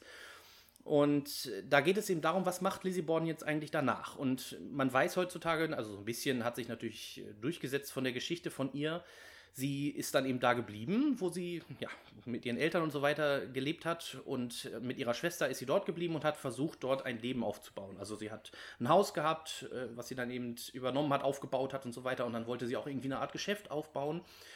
Ja, und jetzt ist das, was wieder die, die, die Grenzen des Verstandes sprengt. Sie hat nämlich äh, Leute, ja, wie soll ich sagen, umgebracht, die ihr im Weg standen. Und da, wir hatten es ja eben auch schon mal angesprochen, kämpfe ich auch selber mit meiner Moral, denn natürlich äh, ist sie ein, ein, ein, eine Schreckgestalt des Mordes. Aber so wie das in der Serie dargestellt wird, äh, zu der Zeit äh, kommt man immer wieder in die Situation, dass man eigentlich auf ihrer Seite ist. Denn, ja, man weiß ja, dass damals ich meine, damals viel schlimmer als heute wurden Frauen einfach nicht angesehen als das, was sie sind, nämlich Gleichberechtigte. Und, sondern sie wurden eben als schwache Persönchen angesehen, die einfach nur hübsch sein sollen und nichts zu sagen haben und sich nicht durchsetzen können und so weiter. Und da war es eben so, dass sie natürlich jetzt alleine war. Es waren keine Männer mehr da, die sie irgendwie kontrolliert haben oder die ihr was zu sagen hatten, sondern sie hatte das Sagen.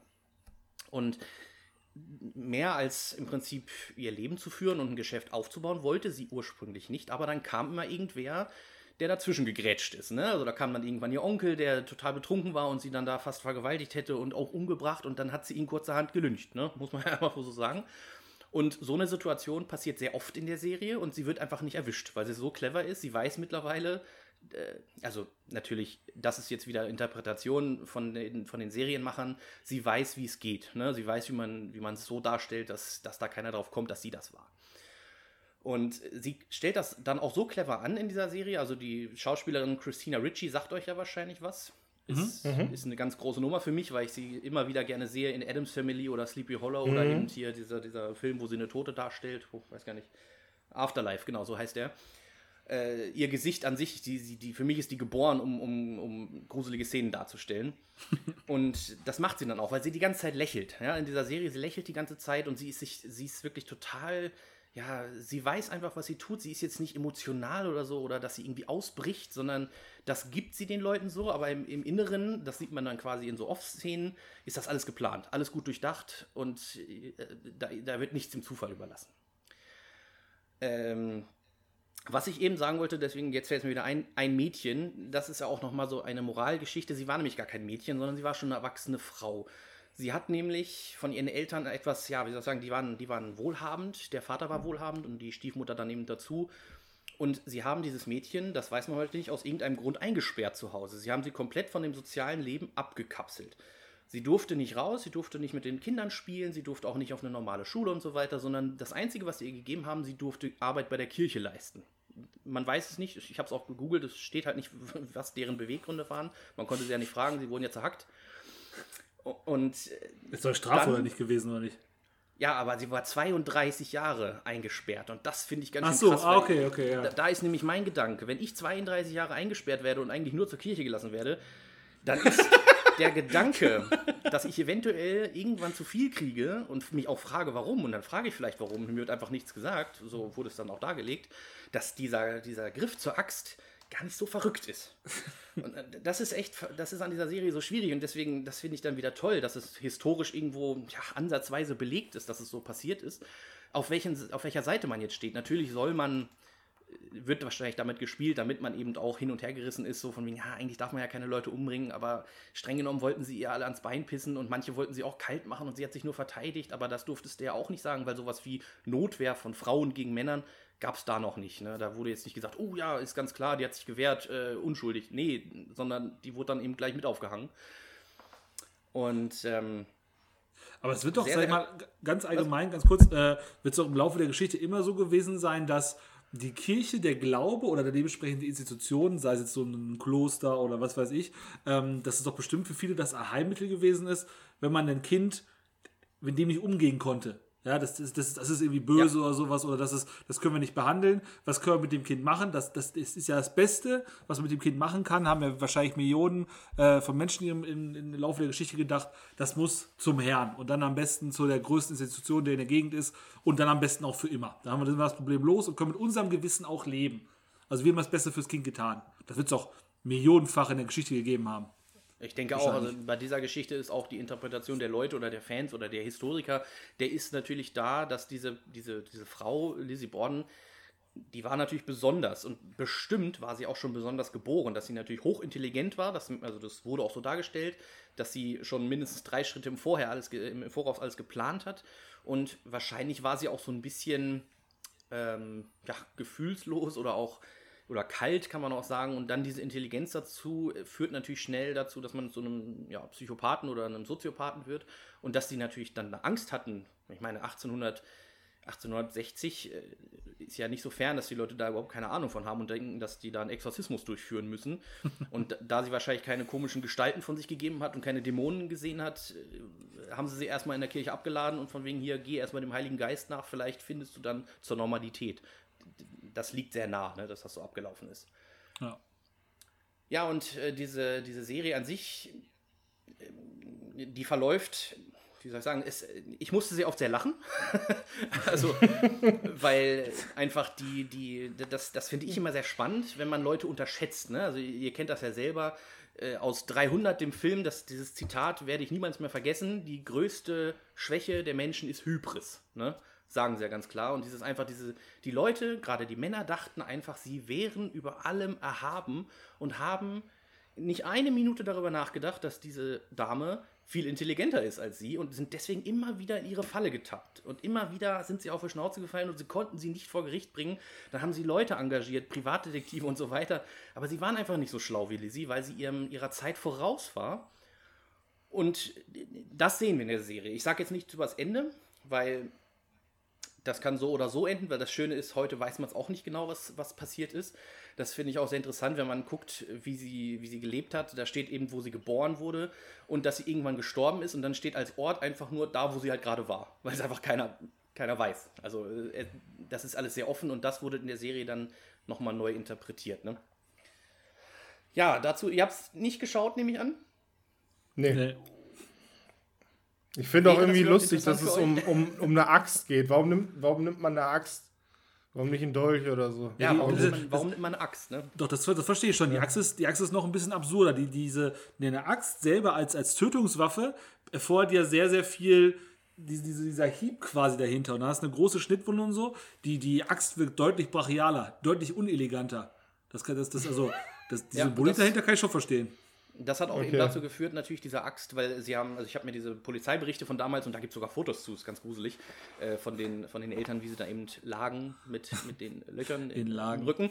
Und äh, dann, was da drin stand, war ziemlich, ziemlich klar. Es, es waren axtähnliche Löcher oder Schnitte zu finden und es wurde eben auch eine Axt gefunden, die mit Asche gereinigt wurde, wo aber noch Blut dran klebte. Also war natürlich war klar, dass es eine Axt war. Und das hat eben wirklich dazu geführt, man, man ging nicht davon aus, dass eine Frau eine Axt nimmt, um ah. ihre Eltern zu zerlegen. Ne? Oh, ja, natürlich. Ja? Entschuldigung. Ja, ja, jetzt macht Sinn. Ja.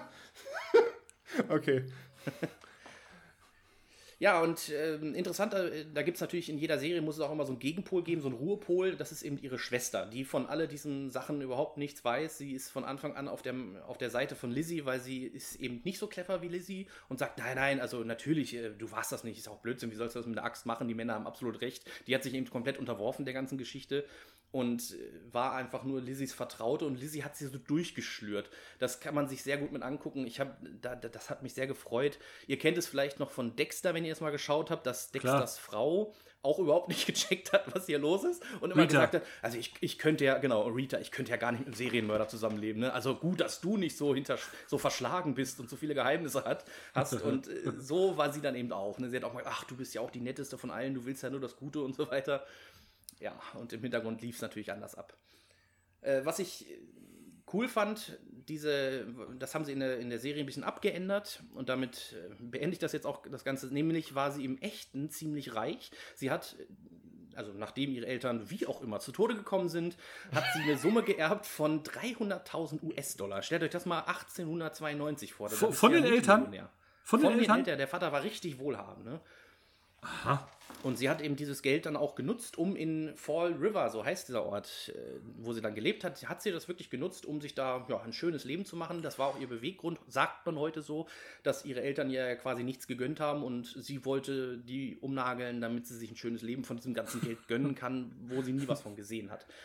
Und das haben sie in der Serie ein bisschen anders dargestellt. Da hieß es nämlich, dass sie äh, Geldknappheit hatte die ganze Zeit. Ne? Also die Eltern waren tot und, uh, wie soll ich jetzt über die Runden kommen? Und das wurde wahrscheinlich genutzt, um die Geschichte so ein bisschen anzuflammen. Warum will sie denn überhaupt ein Geschäft aufbauen? Natürlich, um Geld zu verdienen. Ne? Ich finde ein bisschen schade. Also ähm, natürlich macht das, ist das für eine Serie, ist das mehr Inhalt. Die Geschichte kannst du besser erzählen. Aber ich finde es eigentlich schade, dass man dann Mann, dass man in so einem Zusammenhang nicht erfährt, was wird die denn machen, die sowas vielleicht getan hat ähm, und die einfach richtig Kohle zur Verfügung hat zu der Zeit. Was würde die damit anstellen? Ähm, vielleicht ist die Antwort nicht so serientauglich oder filmtauglich, aber finde ich eigentlich ein bisschen schade. Ja. Ja, da, da gibt es auch ganz tolle Trivias zu. Du hast ab- absolut recht, weil in der Serie war es ihm so, dass sie da einen Anwalt hatte und der natürlich auf ganz logische Weise das argumentiert hat. Damals logisch, heute nicht mehr, aber damals war das logisch und deswegen ist sie freigekommen.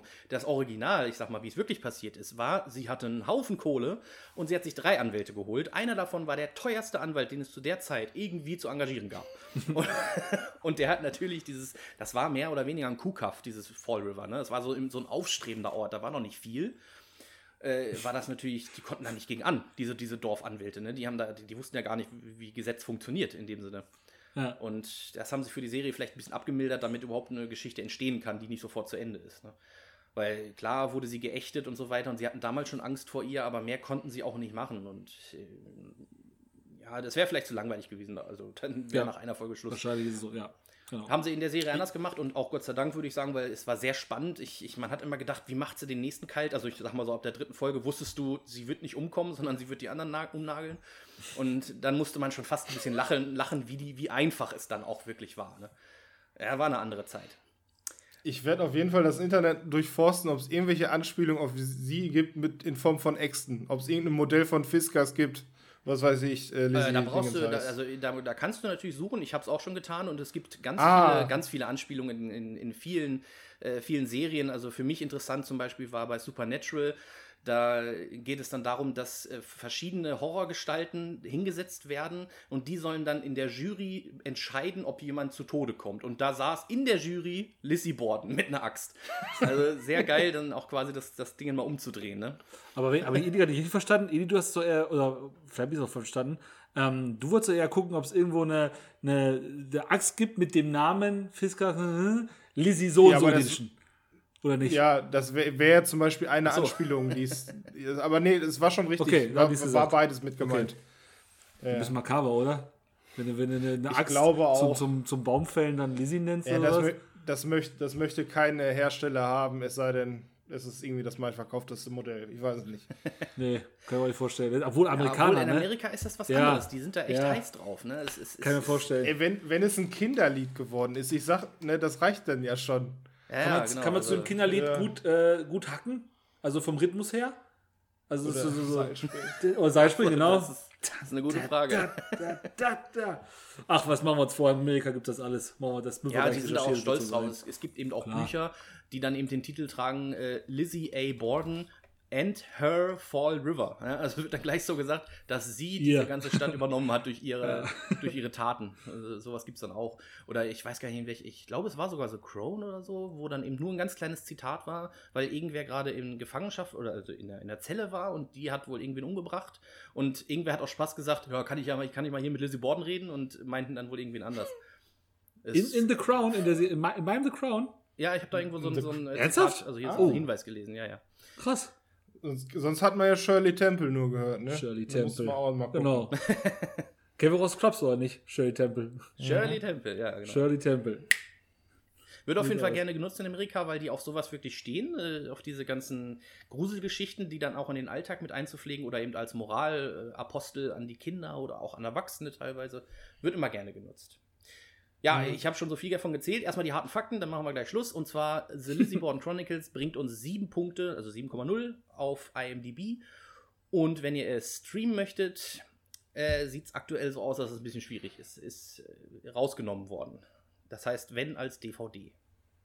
Ich weiß nicht, warum es rausgenommen wurde. Vielleicht zu brutal. Hm, keine Ahnung. Pause. Nee, ich habe noch keine Nummer 2. Was? Ich habe noch, ich hab noch meine Nummer 2 hier. Ach Quatsch. Ja, dann Entschuldigung. Ja. ähm, ich versuche das nicht Tatsache. das das Okay, kam mir so unfassbar lang vor. ey.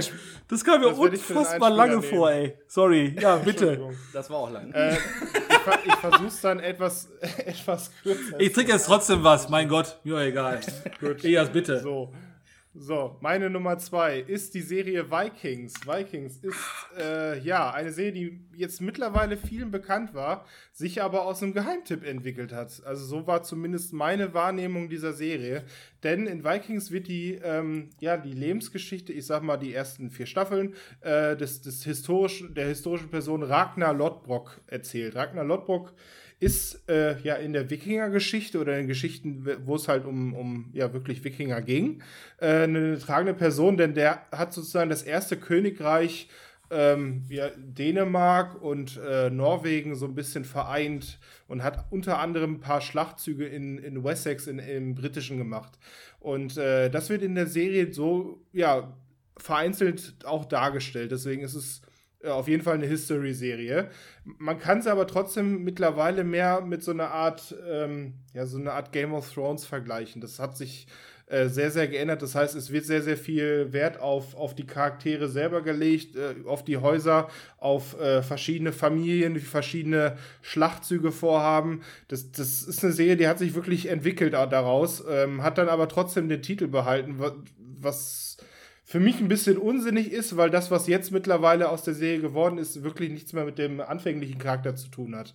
Ähm, deswegen würde ich auch erstmal weiter auf den anfänglichen Charakter zu tun haben und die mir halt am meisten auch gefällt.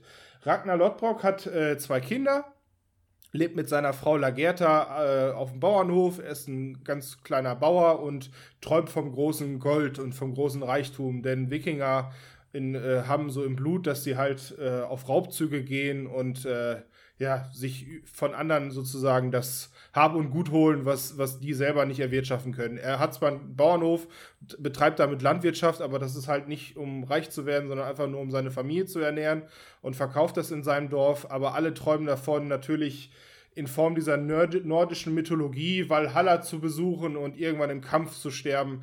Und äh, das wird halt wirklich relativ nüchtern dargestellt. Und das kann ich mir vorstellen, dass das so oder so ähnlich mal gewesen ist. Ähm, jedenfalls ist Ragnar Lodbrok aber auch eine, eine, eine Sagengestalt. Das heißt, um ihn wird natürlich ein bisschen mehr nordische Mythologie sozusagen verworren. Das heißt, ähm, er, sel er selber soll auch ein Sohn Odins sein, so wird es, oder Wotans äh, sein, so wird es in der Serie so ein bisschen ange angeteased, aber ähm, die Serie ist trotzdem nicht übernatürlich. Das heißt, da, da passiert jetzt nichts, was jetzt irgendwie mit Donner oder Thor zu tun hat. Schade. Trotzdem, ja, trotz, trotzdem sehr nah daran. Das heißt, sobald es Gewitter gibt oder Gewittergrollen, dann stehen natürlich alle mit ihren Äxten gehau- gehoben und schreien, Odin ist mit uns und äh, metzeln dann jedes, ja, die englischen Dörfer sozusagen kaputt.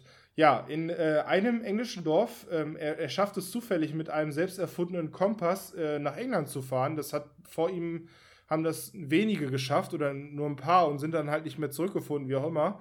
Und er schafft es halt dahin zu fahren und wieder zurückzufahren. Und mit dieser Erkenntnis äh, macht, äh, stellt er sich einen Trupp zusammen, fragt den örtlichen, ähm, ja, beim örtlichen Ting, den, den Vorsteher des Dorfes, ob er mal alle mitnehmen kann. Der sagt, ja gut, mach mal.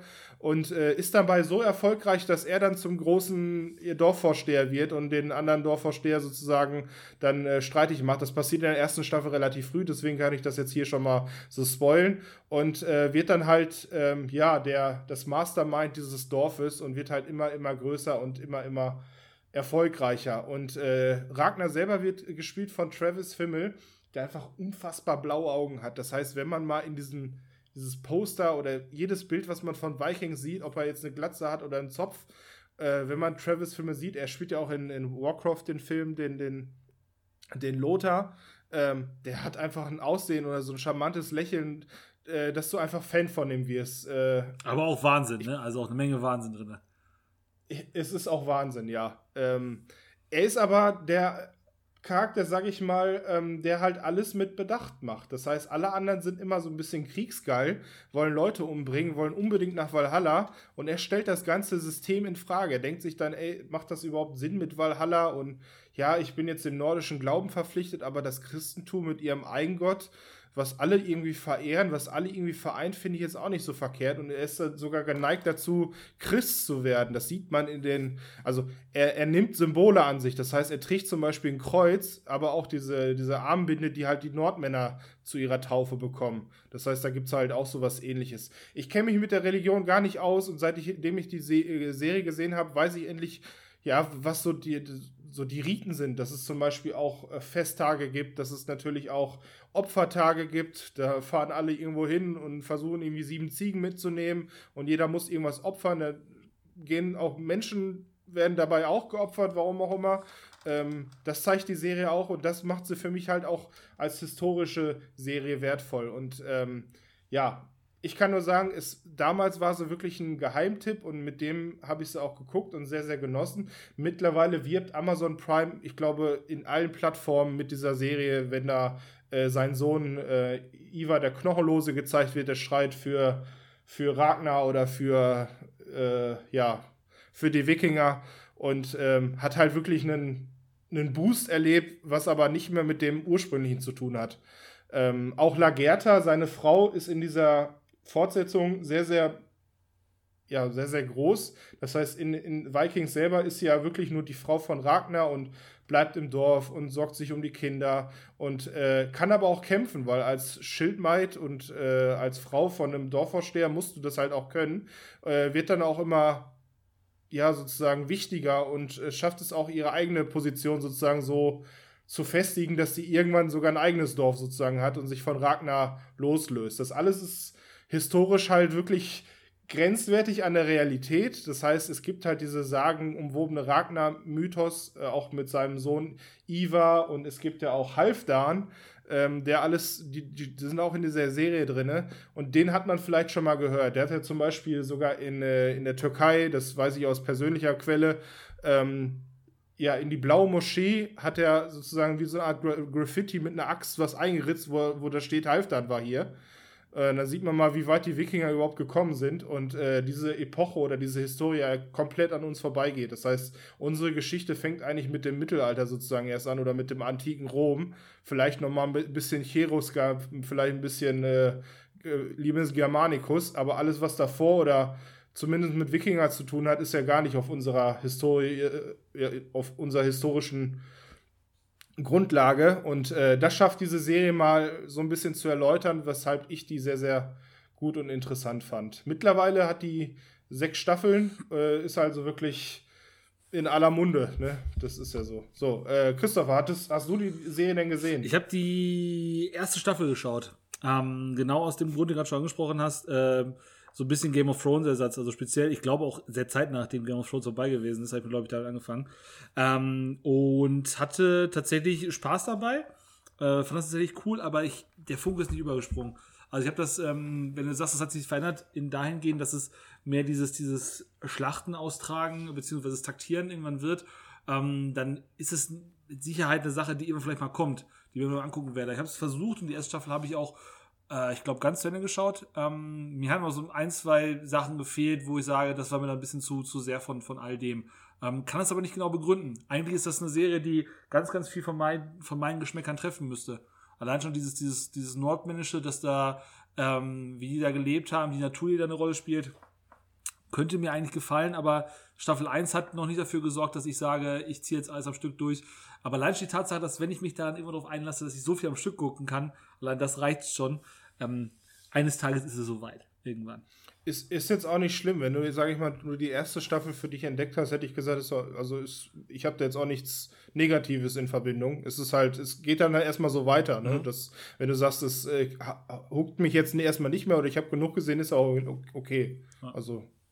Ja.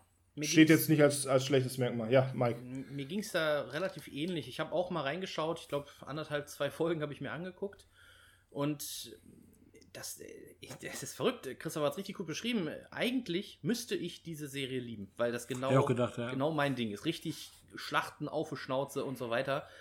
Aber das, was mich eventuell so ein bisschen rausgeholt hat, ist, dass das, das Fantastische daran oder diese Mystik, dass das wirklich nur als Aberglaube dargestellt wird und mehr ist es dann auch nicht. Also mir, da, da passiert jetzt nichts. Das ist jetzt nicht so, man, man guckt jetzt drei Staffeln, äh, wo die einfach quasi das so darstellen, wenn wir glauben zwar, dass es Götter gibt und so weiter, aber wir können es nicht beweisen und wir haben es auch noch nie gesehen und dass so am Ende der dritten Staffel so ein Blitz von oben runterkommt und dann steht da jemand so. Das würde ich eigentlich erwarten, aber so wie ich erfahren habe, passiert sowas nicht. Und ich glaube, das ja. ist, da, da, fehlt mir da fehlt mir das Fantastische dran. Also das, es, es wirkt für mich wie so eine Fantasy- äh, Wikinger-Serie, als, also in den Trailern, so die Trailer sind ja unglaublich, ne? Die, was da für Schlachten abgezogen werden und wenn die sich da anmalen und gegenseitig zerstückeln und so weiter. Nur äh, alles sehr, sehr, sehr bodenständig. Ich glaube, das hat mich rausgeholt. Aber ich werde auch noch mal, genau wie Christopher, ich werde mich denen nicht entziehen, weil die ist so lang, diese Serie, und da wird so viel hingeschlachtet, die muss ich mir angucken. Ich weiß noch nicht, wann ich mich traue. Ja, das, das ist ja, du das hast es ja erwähnt, warum es dann nicht Game of Thrones ist. In Game of Thrones gibt es halt dann ein bisschen Übernatürliches. Das vermisst ja. man da. Das würde man sehr wünschen, wenn da irgendwie Odin mal als, als Gestalt im Himmel irgendwie zu sehen ist oder sowas. Das ist wirklich so. Wer, ja. Die Erwartungshaltung ist einfach dahingehend, ich meine, speziell wenn man sich die ersten Folgen Game of Thrones anguckt, das, natürlich gibt es die ersten, die weißen Wanderer und sowas, aber das wirklich beweisbare, übertürliche, das dauert halt ein paar Folgen. Boah, passiert überhaupt in der ja. ersten Staffel irgendwas in der Richtung? Nee, also Ende der ersten Staffel, die Drachen, die da auf einmal da sind. Aus den, aus den Eiern. Ja, gut, genau. Ähm, die, die machen es ja eher über die Fabelfiguren, genauso wie genau. diese Riesen. Du hast die, die, die, warum sind die jenseits der Mauer so, so stark? Wie konnten die sich durchsetzen? Und auf einmal kommt da so ein Riese angepatscht und dachte so, oh, darauf habe ich gewartet. ja, stimmt. äh, ich muss aber einen Moment äh, oder ein, eine, ein noch eine, einen Moment in der Serie noch erwähnen. Das ist jetzt ein Spoiler, deswegen einmal kurz Spoilerwarnung für diejenigen, die das hier gerade hören. Ich werde das jetzt innerhalb einer Minute einmal abhandeln oder zwei, zwei Minuten so. Ähm, die Serie hat mich da gekriegt. Ähm, Ragnar hat ja auch eine Tochter und äh, die wird krank und äh, die stirbt leider. Und ähm, er kommt gerade von diesem Schlachtzug nach Hause und die stirbt sozusagen in seinen, seinen Arm. Und äh, er verabschiedet sich von ihr und geht dann halt auf, auf, auf so ein Wasser und ist für sich alleine. Und man sieht halt Travis Fimmel, wie er wirklich mit den Tränen kämpft und äh, zu ihr sagt, ich, ich habe dich halt als Schildmaid gesehen wie deine starke Mutter. Und so ein emotionaler Moment, da müsste ich überlegen, wo es das so im Vergleich gibt. Und ich habe, also da, da war ich voller Tränen, das fand ich so berührend und so bewegend und das, das, das das schafft auch Travis Fimmel. Der, der holt mich da mit dieser Emotionalität ab. Und so, solche Momente gibt es mehrmals. Da gibt es zum Beispiel auch einen Charakter, ähm, der halt dem Christlichen, also der Christ ist und der dann auch stirbt. Und Ragnar dann sagt, ich, ich freue mich auf unser Wiedersehen, aber du glaubst ja nicht an meine Religion. Wir werden uns nicht wiedersehen. Und das macht mich traurig. Und das finde ich halt, das ist so was, was die Serie hat, was keine andere hat. Und das, was das musste ich jetzt einmal spoilern und das ist halt wirklich, wirklich schön. Und äh, ja, hiermit die Spoilerwarnung wieder aus. Und schö schöne, schöne Serie. Äh, ja. Zu den harten Fakten würde ich jetzt kommen. Es sei denn, ihr habt noch was? Nee, nee. Nee, nee. Gut. Ähm, hat eine IMDb-Wertung mittlerweile von 8,5. Die wird wahrscheinlich auch ordentlich gestiegen sein. Und streambar ist äh, die auf Amazon Prime und auf Join sogar. Das heißt, bei Join kann man sie sogar gratis sehen. Nicht bei, bei John Plus, sondern nur Joy? Genau. Ah, cool. Genau. Ja, wusste ich auch nicht. Nicht schlecht. Hm. Damit haben wir uns mit den ersten sechs Serien aus dem Bereich der Historienserien beschäftigt und kommen jetzt zu zum ersten Mal unserem gemeinsamen Erstplatzierten, ähm, weil es eine Serie gibt, es ist eine Miniserie zugegebenermaßen, aber es ist eine Serie, wo uns alle einig sind, wie groß und wie wichtig und wie gut sie einfach ist.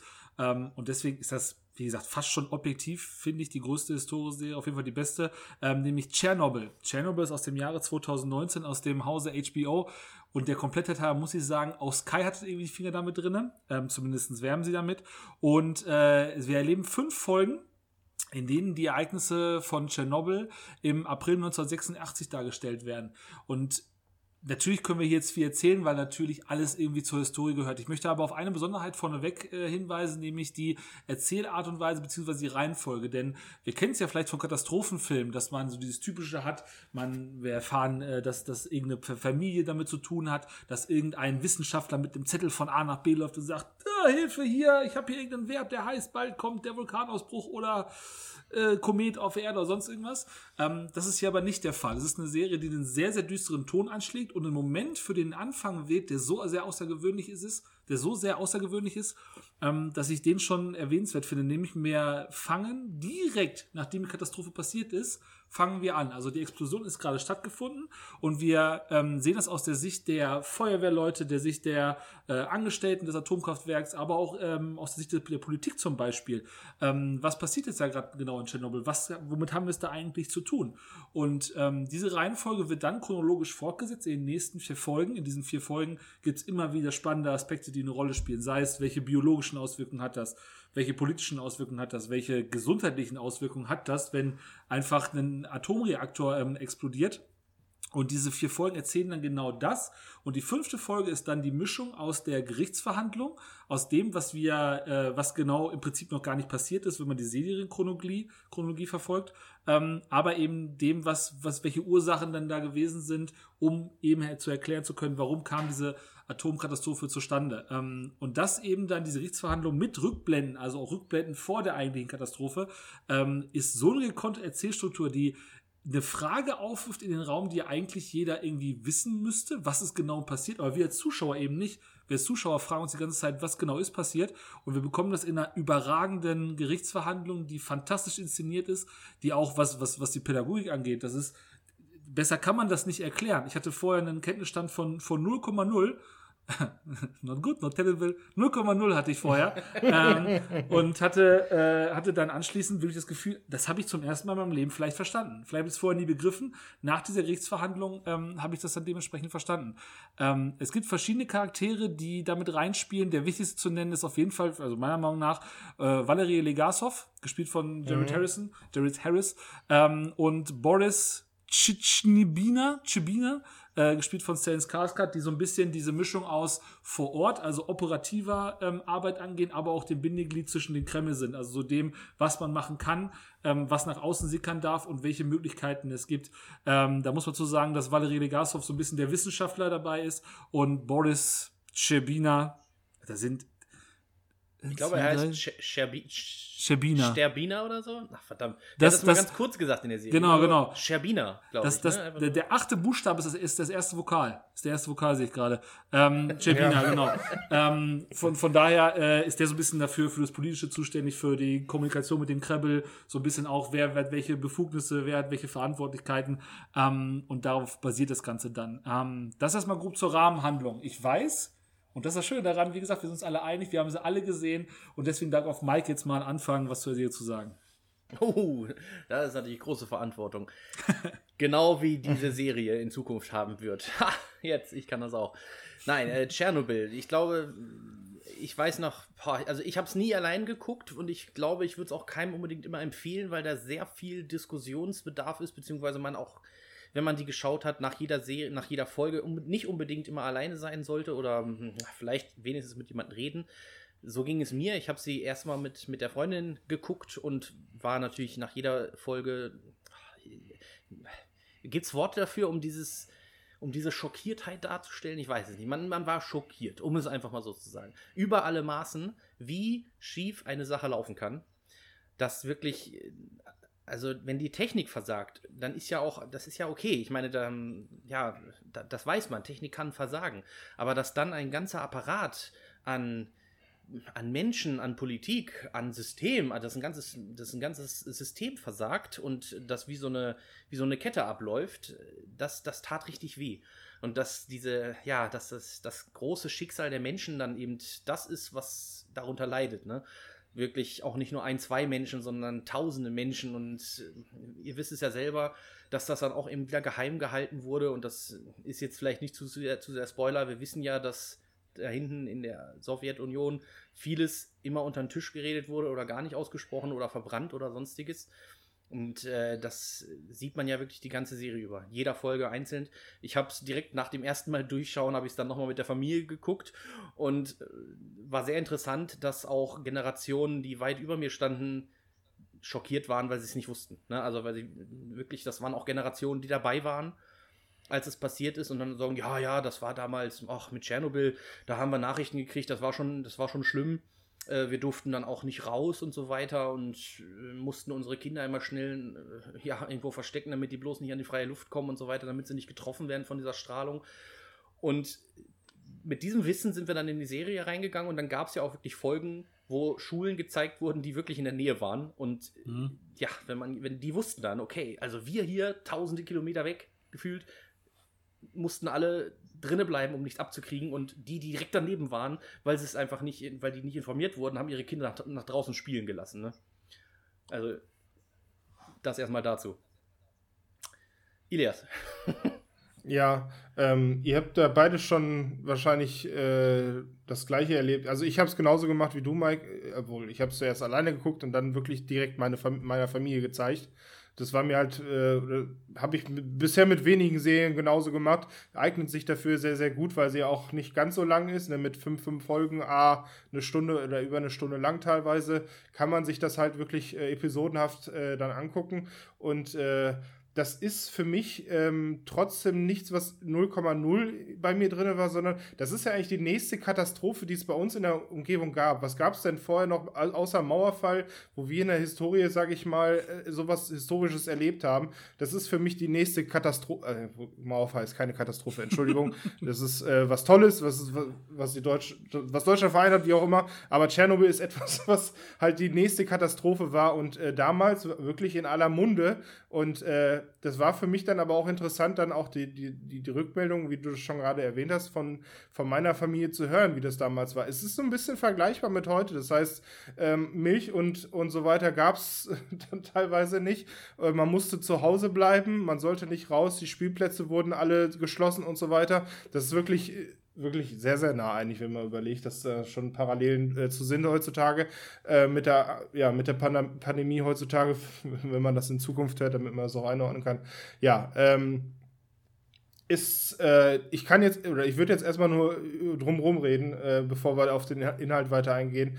Ähm, diese Verantwortung, die der Alexander, äh, nee, die, der, der, der Alexander, der Valerie Legasov hatte, äh, dass der nicht in den Geschichtsbüchern eigentlich irgendwie, oder dass dem keine Statuen gebaut werden, ist eigentlich für mich unfassbar. Das ist, ähm, ich hoffe, dass der, wie der in der Serie auch dargestellt ist, eben diese Leistung auch im echten Leben getan hat. Das, da hoffe ich drauf, dass das jetzt nicht irgendwie jemand ist, der eigentlich nur in Nebensache war, weil das ist ja wirklich derjenige, der dafür gesorgt hat, dass wir Menschen, wie wir heutzutage leben, oder zumindest die, die da in der Umgebung sind, äh, das Leben weiterführen können, wie sie, wie sie es führen. Weil das ist ja wirklich etwas, was ganz Europa betrifft. Das haben ja schwedische äh, Radiostationen gemerkt, dass da auf einmal irgendwas passiert ist. Das ist auch Teil der Serie. Und, äh, hat Radio Stockholm ja, das, das gemerkt. Ja, Entschuldigung, habe ich jetzt Radiostation? Ich meinte ja Empfangsstation für Radioaktivität. Okay. So. Ähm, ja, Entschuldigung für diesen Versprecher. Ja. Ähm, und das ist halt etwas, was ganz Europa betrifft. Und wenn du dann so einen ich will jetzt nicht unbedingt Held sagen, aber wenn du halt Warum? wirklich so eine Person hast, äh, die sich darum gekümmert hat, wie er es in der Art und Weise getan hat, das ist halt wirklich schade, dass, das, dass der nicht bekannter ist. Ja, das passt ja auch wunderbar zu der Geschichte dann. Dass die, ja, die ja. Sowjets einfach gesagt haben, nee, diese Geschichte, äh, die können wir nicht so erzählen. Ähm, wir müssen so einen Teppich kehren. Ähm, und dieser Held, also ich finde, man kann da absolut Held sagen, ähm, ja. wird nicht gewürdigt, es sondern zu vergessen. Er wurde Gott sei Dank posthum, äh, was natürlich viel zu spät ist, wurde er ja als Held der russischen Föderation gekürt, ne? Also. Ja, aber der, der russischen ja wahrscheinlich, nicht mehr Sowjetunion, sondern wahrscheinlich dann deutlich ja, nein, später, nein, als der Eiserne Vorhang schon gefallen ist. Da distanzieren sie sich natürlich. Ich meine, wir haben letztens noch über den, äh, wie heißt er denn noch aus äh, Imitation Game gesprochen, der jetzt ja erst freigesprochen wurde vor sieben Jahren. Alan Turing. Äh, äh Alan Turing. Und äh, das ist eigentlich noch viel näher daran. Und ja, unfassbar. Unfassbar. Ja, unfassbar. Ja. Ähm, ganz kurz, ich habe das auch jedem empfohlen, ähm, auch ein, zwei Folgen mit meinem Vater zum Beispiel geschaut. Ähm, ich hatte damals die Konstellation im April 2019, da gab es nämlich noch eine andere große HBO-Serie, äh, und zwar ähm, Game of Thrones. Und ich hatte dann äh, wirklich darüber gehört, habe einen super Trailer gesehen und habe dann jede Folge, als sie frisch rausgekommen ist, am Montag jeweils geschaut und war heilfroh über jede Woche dazwischen. War wirklich bei jeder Folge froh, dass ich eine Woche Zeit habe, um das Gesehene zu verkraften, weil ich wirklich fertig war. Ich war wirklich nach jeder Folge komplett im Eimer. ähm, weil das, das, das zieht einen komplett runter. Und das ist ein Idealbeispiel dafür, wie das funktionieren kann, wenn man, wenn man einen Zustand erlebt oder eine, eine Geschichte vorgesetzt bekommt, ein Szenario dargestellt bekommt, dass das so grausam ist, das so brutal ist, was unglaubliche Schicksale, speziell was, was sag ich mal, diese, diese Biologie von den Menschen angeht, was, was passiert, wenn, wenn Menschen sich radioaktiver Strahlung aussetzen müssen, ähm, das, das, das habe hab ich mir vorher so gar nicht gefragt. Und da bekommst du es halt nicht nur ja, dargestellt, sondern wirklich auch teilweise gezeigt. Ähm, und mit so brutalen Wörtern auch teilweise, wenn man da mitbekommt, ab, ab welchem Moment zum Beispiel Morphium nicht mehr wirkt oder ab welchem Moment du halt einfach nichts mehr machen kannst, außer einfach nur noch, ja, die Todesqualen schlechthin in deinen letzten Momenten zu haben.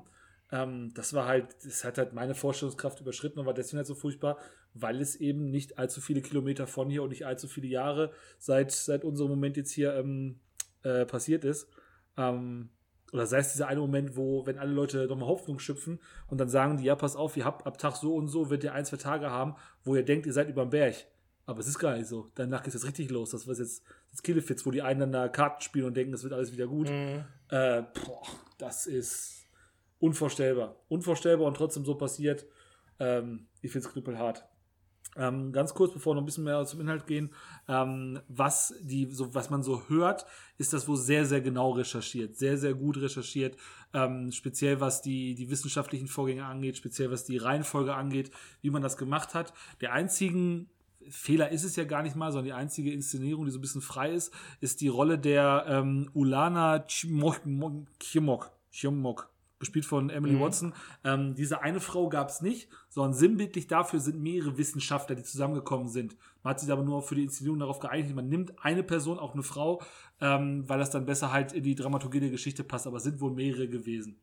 Ähm, das ist der einzige Punkt, der mir einfällt, wo definitiv die Geschichte von der Realität abweicht. Ansonsten meines aber Wissens nach ist alles sehr, sehr genau. Das kann man total verzeihen, ja klar. Klar, definitiv. Ähm, Jetzt einmal noch ganz kurz so inhaltlich. Wo legt ihr in eure Höhepunkte? Also die drei bis fünf Folgen sind für mich sehr in einem durch, sind so sehr, sehr flüssig. Ähm, wo setzt ihr in eure Höhepunkte, beziehungsweise ja, auf eine gewisse Art und Weise ja Tiefpunkte? Je nachdem, eh hast du vielleicht zuerst. Ähm, also du hast eben gesagt, das fängt ja direkt mit der Katastrophe an. Ähm, es wird vorher noch gezeigt, wie er so eine Kassettenaufnahme macht und diese Kassetten ja fast versteckt, ne? Äh, in der ah, ersten stimmt. Folge. Ich glaube, ja, das ist direkt der Anfang, stimmt, ist nicht recht. die Katastrophe, ja. sondern das. Ähm, deswegen war es für mich etwas schwieriger in diese Serie reinzukommen, weil es halt am Ende ja erst aufgelöst wird, was überhaupt mit diesen Kassetten da passiert und dann man sich daran erinnert fühlt. Ich, äh, also auf jeden Fall Höhepunkt ist für mich die letzte Folge, weil ich dann ja erstmal dieses ganze System verstanden habe und dieser Aha-Effekt natürlich beim ersten Mal gucken für mich äh, das zum, zur Besten gemacht hat. Im Nachhinein kann ich natürlich sagen, wenn ich das jetzt, sollte ich die mal irgendwann nochmal gucken, da warte ich ein bisschen, bis ich sie irgendwie mal zeigen möchte, wer sie auch immer noch nicht gesehen hat. Äh, kann sein, dass es dann was anderes ist, aber dieser Aha-Effekt in der, in der letzten Folge ist halt wirklich der, der für mich dann eindeutig die beste Folge ausmacht. Ja. Mike, wie ist bei dir? Ähm, bei mir ist es so, es klingt vielleicht versaut, aber der Film hatte ganz viele Höhepunkte für mich. Denn jedes Mal, wenn Valerie und Boris, also Cherbina, ne, mhm. Boris Cherbina, wenn die miteinander gesprochen haben und Valerie irgendwas erklärt hat, wie es wirklich ist. Also diese Ehrlichkeit, die dann in dem Moment, weil es, es wurde ja irgendwann relativ klar, dass es da, dass es jetzt kein Zurück mehr gibt und dass das ganz, ganz schlimme Folgen hat und dass auch keiner dabei gut wegkommen wird. Und immer wenn sie dann etwas Sachliches erzählt haben, allerdings wirklich ohne, ähm, ja, äh, andersrum, Sie haben etwas Sachliches erzählt, aber sie waren sich völlig bewusst, dass sie gerade mitten in dieser sachlichen Sache stecken. Das hat mich mhm. jedes Mal fertig gemacht und das war für mich der Höhepunkt, weil ich immer darauf gewartet habe, dass gleich wieder sowas passiert. Wenn zum Beispiel äh, auf den Inhalt bezogen, wenn eben diese Bauarbeiter zum Beispiel, die, die dann unten das Loch, äh, diesen Tunnel graben mussten und die dann irgendwann ihre Klamotten ja, von sind, sich gelegt haben und so die weiter. Die sind einfach toll. Das sind einfach tolle Kerle. Die sind einfach toll und äh, da ist wieder dieser Moment, wo ich wirklich äh, ich konnte gerade an nichts anderes denken in der, in der Situation, weil ich einfach nur zuhören wollte, was jetzt an Informationen weitergegeben wird. Und der setzt sich ja dahin, der Vorarbeiter, und spricht mit Valerie Legasov über diese ganze Geschichte, dass das natürlich, ich meine, die sind da unten bei der Strahlung, da arbeiten die, ne? Naja. Und fragt dann ja auch, wie es denn weitergeht und so weiter. Und da wird nicht schön geredet, sondern da wird einfach klar gesagt, jawohl, äh, Strahlung ist nicht gut und von wegen, die werden da nicht mehr gesund bei rauskommen. Und er fragt einfach nur, wird denn wenigstens für sie gesorgt danach? Also wirklich, er hat das Thema schon abgehakt, dass sie jemals gesund Ja. da rauskommen, sondern sie werden krank sein, sie werden eventuell sterben, aber er will einfach nur, dass sie versorgt werden. Er hat aber damit nicht gesagt, jetzt, da er weiß, dass sie nicht gesund rauskommen, werden wir das abbrechen. Nein, er hat das wirklich durchgezogen und hat gesagt, okay, dann machen wir das jetzt. Wir müssen das jetzt machen. Es gibt gar keine andere Wahl. Wenn wir es nicht machen, müssen andere darunter leiden. Ziehen wir jetzt durch. Und sowas kam öfters vor. Also wirklich, dass immer wieder auch Valerie und Boris, wenn die miteinander reden, äh, Boris war ja immer der, der gar keine Ahnung hatte von der ganzen Geschichte, der aber sein Rohr, sein Hörrohr zur, zum, zum Start war. Und ihr erinnert euch bestimmt, wo, wo sie gesagt haben, ja, wie löschen wir das denn jetzt? Wie, ja, und, und Valerie sagt, das können wir nicht löschen einfach so. Wir, da brauchen wir viel zu viele Ressourcen für. Ja, wie viele Ressourcen brauchen wir denn? Und dann, wie viel waren es? Ich weiß nicht. 10.000 Tonnen von äh, Sand und Bohr oder so? Ja, irgendwie alles, Und- was, was die Sowjetunion hat oder sowas, ne? Der gesamte Vorkommnis der Sowjetunion. Und, genau, und Boris sagt, sagt dann einfach, ja, dann holen wir jetzt eben 10.000 Tonnen Sand und Ja, Bohr. genau. genau. Total so ernsthaft, genau, genau. Da ist kein Witz hinter oder so, ne? Die meinen das Nee. dann auch so und die machen das Ja. dann auch so. Und ähm, da hat dieser Film, natürlich gibt es auch die Szenen dazwischen, wo das ganze Leid dargestellt wird, also auch wenn, wenn gezeigt wird, wie sich die Haut auflöst in Glibber und äh, ja, wie die dann ihr privates Leben, äh, ja, das wird ja auch zwischendurch gezeigt von den ganzen Feuerwehrmännern und so weiter. Klar, das war sehr ernst und auch sehr tiefgründig und so weiter, aber das war nicht das, worauf ich gewartet habe, sondern das hat eigentlich nur die Zeit dazwischen gefüllt und mich natürlich wieder an das Thema erinnert. Und dann kam wieder Aber ich- Valerie, ne? Und hat wieder gesagt, so, pass auf. Es ist, Ja, aber hat, der, hat, der, hat der das angefasst? Wieso? Natürlich hat er es angefasst. Ja, das ist das und das. Und das geht doch nicht. Also, ja, Entschuldigung. Ja, aber ich finde aber diese Szenen dazwischen drin, das klingt ja so, als Lückenfüller, ähm, die sind ja genau dafür da, um eben diese, diese Entscheidungen beziehungsweise diese Selbstverständlichkeit, mit der ja zig Leute agieren, in dem Wissen, das muss einfach gemacht werden. Es geht nicht darum, ob es Ja, richtig oder falsch ist, sondern es muss einfach erledigt werden. Ähm, dafür sind diese Szenen da mittendrin ja genau da, damit jeder beweist, d- damit auch wieder jeder verstanden hat, das muss passieren, damit dieses Schicksal, was andere erleiden haben, nicht noch tausendfach öfter passiert. Ähm, ich finde, das ist genau dafür das Richtige, denn das ist ja eine, eine, Riesenkritik am, am, am russischen Staat, beziehungsweise an der Sowjetunion selber, aber ja eigentlich einen, einen Lobgesang auf das russische Volk, das in zigfacher, zigfachen Varianten gewusst hat, verdammt nochmal, wir müssen da jetzt einfach das Loch buddeln. Da hilft jetzt einfach mal gar nichts. Das muss irgendwer machen. Und wir machen das. Ja. Ähm, ich bin jetzt mal gerade hier vor Ort und wir brauchen einfach diese Tonnen von Bohr. Da wird gar nicht nachgefragt, das wird jetzt einfach hierhin beschafft.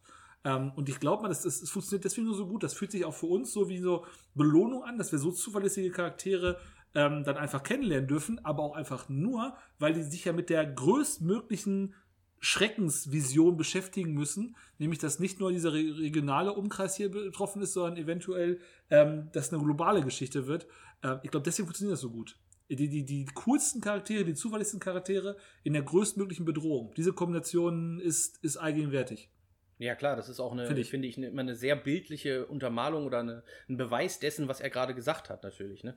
Jedes Ja. Mal. Also immer wenn er irgendwas erklärt, was wirklich schlimm ist, wo Genau. er gerade drinne steckt, dann wird nochmal ganz klar gezeigt, wie das auszusehen hat, was er da gerade beschreibt. Ne? Also, Ja, definitiv. Also, ich finde, das muss da alles bei rein. Ähm, wie seht ihr das? Die, also, wenn es einen Kritikpunkt gibt, es ist kein Kritikpunkt. Ich habe so ein bisschen in Folge 4, dass ähm, die Jagd auf die Hunde, oder zumindest, dass, dass man diese, diese Tiere da ähm, dann suchen musste und im Umkreis dann umbringen musste, ähm, da habe ich die Bedeutung vielleicht noch nicht ganz verstanden. Habt ihr das auch so empfunden? Oder war das euch, habt ihr das nicht so, also mir kam es ein Stück weit überflüssig vor, diese, nur dieses Spezielle mit den Hunden. Habt ihr es auch so gesehen? ja, ich, ich schließe da immer schnell auf sowas wie, wie nennt ihr das Fanservice oder so, dass einfach äh, es oft vorkommt, dass viele Zuschauer gar nicht mehr so bewegt werden von, von menschlichen Leiden. Aber wenn dann gezeigt wird, dass auch die Tiere Hunde. betroffen sind und darunter leiden oder erschossen werden, ohne, ohne zu zögern, äh, dass die dann da eher abgeholt werden. Also ich, ja, es ist, es ist ein bisschen blöd, das zu sagen, dass das jetzt weniger schlimm ist oder so. Es ist natürlich schlimm, wenn die Tiere erschossen werden. Aber man hat das auch ganz stark bei dem Film erst wieder da gesehen, wo viele das nicht schlimm fanden, dass er das Nazitum wieder einführt, aber dass er den Hund erschossen hat. Das war schrecklich. Also einfach, um, um emotional noch mehr Leute abzuholen. Ich, ich Es war aber trotzdem so etwas lang, ne? Es war sehr Also lang. ich, ja, ich, ja. ich weiß es nicht, also wenn man sich, wenn man sich den, die Folgen vor und nachher anschaut, es ist ja, wie gesagt, alles unfassbar rund, aber diese Folge, die, die Frage, was mit den Hunden da vor Ort passiert, die habe ich mir halt nicht gestellt. Ich habe nicht das Gefühl gehabt, oh, was ist jetzt, was, was mit den ganzen Tieren, die herumlaufen, was ist mit denen? Diese Frage hat sie mir nicht gestellt. Diese Antwort zu bekommen, hat sich auch beim zweiten Mal gucken tatsächlich so ein bisschen überflüssig ist ein hartes Wort, aber das war das Einzige, was sich so ein bisschen als Fremdkörper angefühlt hat. So ein bisschen. Ich fand aber diese Konstellation der Personen gut, vor allem, wo sie sich da diesen Tee auspacken Ja. und dann da sitzen und dann dieses Symbol auf diese irgendwie gemeinsam, wie auch immer. Das, das sind gute Momente, da, die hätte ich jetzt nicht aus dieser Folge rausgenommen, aber ja. Aber die Person selber kommt noch vorher und nachher auch nicht mehr vor, ne? ja, Ja, das, ja. das, Ja. Hm. ich aber glaube, man, man fühlt sich ja selber in diesen, diesen Soldaten eingesetzt. Entschuldigung, Mike. Nee, du hast recht, genau. So ist es. Das ist genau, was du gerade beschreibst. Also, äh, man, ähm, wenn man jetzt äh, quasi auch, wenn dich das mit den Tieren nicht interessiert und also nicht interessiert, sondern nie drüber nachgedacht, das ging mir ja genauso. Ich meine, Ja. die haben am Anfang gesagt, wir müssen halt alles auslöschen, was da war. Ne? Tiere, Pflanzen, da muss alles weg. Weil sich das natürlich da drinnen festsetzt, die Strahlung, und das ist nicht gut. Und mh, dann haben sie mich aber wieder abgeholt, indem sie mir gezeigt haben, dass sie dann Leute da eingesetzt haben, die das machen mussten in diesem verstrahlten Gebiet, die irgendwie nicht genug, ja, nicht genug Geld bekommen haben dafür, weil sie, sie haben sich ja dann da diese, diese eigenen Sackschutze gemacht oder wie das heißt und irgendwie versucht vor der Strahlung zu schützen, weil sie auch, für sie war diese Strahlung, das kennen sie ja nicht, ne? Sie wissen ja nicht, wie schlimm das ist. Sie wussten nur, da ist was, wo du dich gegen schützen musst und sie haben das, ich sag mal so behelfsmäßig so weit gemacht, wie sie es irgendwie konnten und das hat mich wieder abgeholt, dass sie gesagt haben, natürlich haben da auch ganz normale Menschen, ganz normale Arbeiter und Soldaten, die haben dann auch psychisch darunter gelitten, weil sie ja so ein bisschen in der Schwebe waren. Ne? Sie mussten eine, eine schlimme Arbeit machen, also die Hunde erschießen und Katzen und so weiter, und wussten gar nicht, was auf sie zukommt. Also sie wurden nicht ausgiebig dafür bezahlt, nicht genug versorgt und so weiter und man schwebt. So habe ich das, so habe ich das empfunden. Wir schweben hier gerade, wir machen hier irgendwas, was der Staat von uns will und keiner sagt uns, was hier los ist. ach so, so ein bisschen das, das, äh, wie soll man sagen, das blinde, blinder Gehorsam. Einfach so machen. Ja, Ja, kann sein. genau. Ähm, ist auch Das steht trotzdem im Kontrast zu dem restlichen der Serie, das stimmt aber. gut. Also, Also. ist, wie gesagt, auch meckern auf verdammt, Ja. ganz, also sehr, sehr hohem Niveau. Ja, Ähm, ist ein Punkt, der sich tatsächlich, äh, aber jetzt nicht wirklich durchsetzen sollte und wir lieber auf die Sachen kommen sollten, die wirklich ganz, ganz hervorragend sind. Ähm, in dem Zusammenhang finde ich nämlich auch wirklich, ähm, speziell beim zweiten Mal gucken, ähm, die Musik ganz hervorragend. Ähm, Im Sinne von, von bedrückend. Also wer die Musik dazu noch hört, was meistens dann ähm, ja wirklich Geräusche sind, die eher noch, noch Angst machen, beziehungsweise so ein bisschen ein Unwohlsein auslösen. Ähm, die, der Name äh, ist Hildur Gunadottir. Gunadottir, ja. Also ähm, wir haben es schon ein paar Mal gesagt, in Island, ich weiß nicht, was da im Moment los ist, aber es ist eine Isländerin, ähm, die äh, die Musik gemacht hat, unter anderem auch für die Musik vom, vom Joker, also vom äh, Joaquin Phoenix Joker äh, verantwortlich und rundet das extrem ab. Also es ist kein, kein Platz für, für große Helden in diesem, in diesem, äh, in dieser Musik, obwohl es eigentlich Helden gibt. Ähm, aber es geht mehr darum, so diese, diese Stimmung irgendwie rüberzubringen, diese Aussichtslosigkeit. Ähm, das ist ein hartes Qualitätsmerkmal, weil es nichts ist, was ich mir auf einem gute Laune Weg vom Feierabend nach Hause anhören würde. Aber für so eine Serie funktioniert es halt extrem gut und ähm, macht das nochmal sehr viel stimmiger, würde ich zumindest sagen. Der Showrunner ist auch interessant, ne? wenn wir gerade über Musik äh, sprechen. Der Showrunner ist äh, John, Johann, nee, Johann, Johann Re- Renk.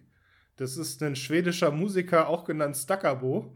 Der hat einfach vorher halt so eine, hat halt äh, Musik gemacht. Und das kennt man auch. Das hat man schon mal gehört, was der an Musik gespielt hat. Und der ist anscheinend fähig, jetzt so eine krasse Serie zu machen. Aber ist das- der hat halt vor Ist das nicht Craig Mazzino, wie der heißt? Ist, der, ist das nicht der Showrunner? Ja, der, Ja, der hat- die der Idee hatte die Idee. Und die Regie ist Ah. Johann Renk. ah, so, okay. Genau. Du jetzt auf. Genau, Staccabo. Und dann Ach, überlegt krass. man da echt, dieses, ja, einer aus dem Nichts sozusagen kommt und äh, dann mal eben so eine, so eine, so eine Serie Ja. raushaut. Ah ja, krass. Das wusste ich auch nicht. Nee, ich habe nur diesen, diesen Craig Dings da gehört, weil der jetzt auch was anderes macht. Da komme ich gerade nicht drauf, was er jetzt nicht geplant hat. Ähm, aber auf jeden Fall ähm, finde das tatsächlich beeindruckend zu sehen. Ähm, ich habe auch schon mal ein, zwei Mal ähm, Artikel gelesen ähm, oder auch Konkurrenz gehört, wo es darum ging, inwieweit dieses Prinzip weiter ähm, verwendbar ist. Natürlich gibt es jetzt nicht eine zweite Staffel von Tschernobyl, das ist Quatsch, das ist Blödsinn.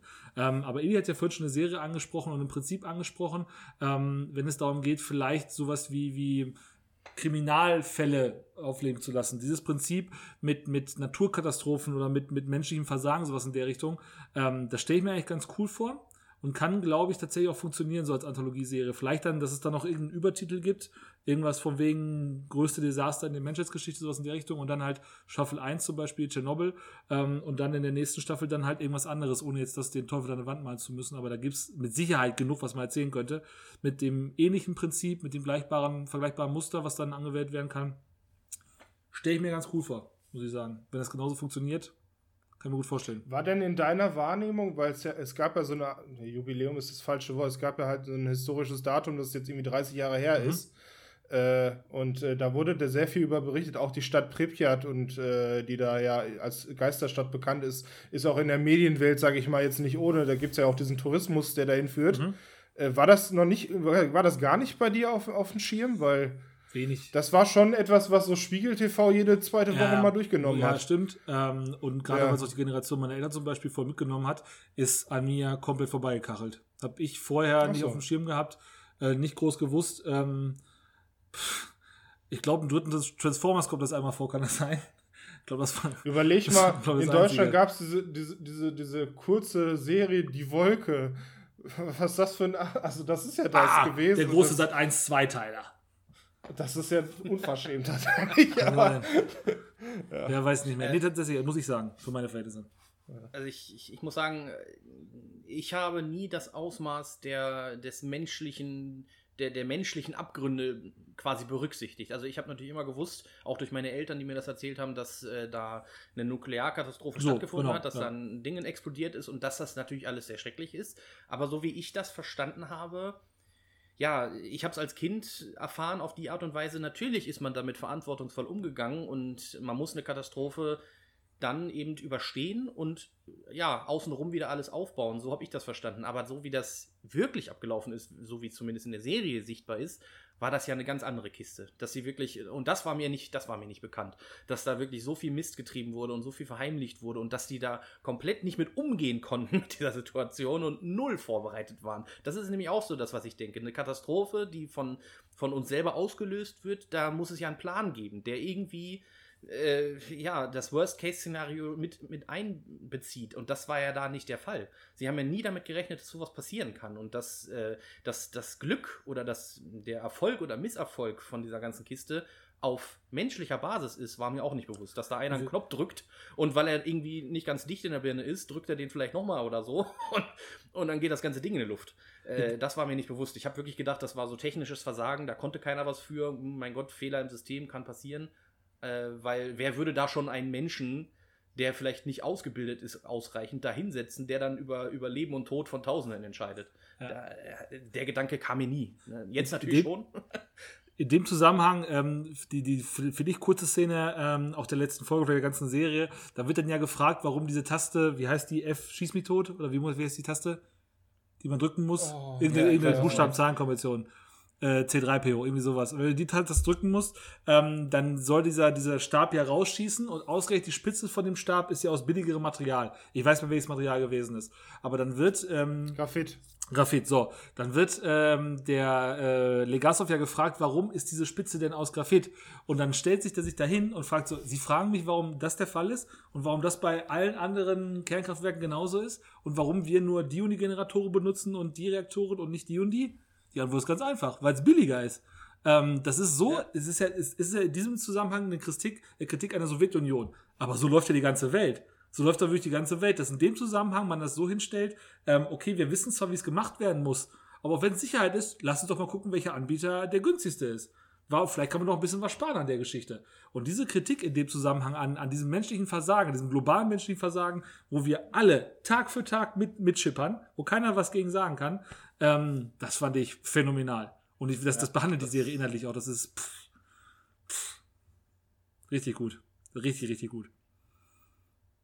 Das ist auch, das schmerzt auf dieser Ebene, dass ich ja auch schon gesagt habe und ihr wahrscheinlich auch schon öfters gesagt habt, dass diese Serie irgendwo eigentlich in der Schule gezeigt werden muss. Ja. Weil das sehr wichtig ist, weil ich selber fühlte mich jetzt im Nachhinein nicht gut informiert in der Schule. Wir hatten sehr viel Chemie, Physik und was auch immer Unterricht, aber dieses, dieses Thema wurde so nicht behandelt. Also ich glaube, meine ganzen Meinungen über Energiegewinnung hätten sich schon damals komplett geändert, als sie heute erst das getan haben. Denn man darf natürlich jetzt hier, und man, wir wollen ja auch keine Partei ergreifen, ob das jetzt äh, Windkraft, Sonnenkraft, Kohlekraft oder äh, Atomkraft ist. Da, da wollen wir jetzt keine Partei ergreifen, was schöner und besser ist. Aber wer diesen Film sieht und erstmal die Informationen sammelt, der weiß, dass in seiner zielführenden Meinungssuche auf keinen Fall Kernkraftwerk über den anderen Sachen stehen sollte. Ne?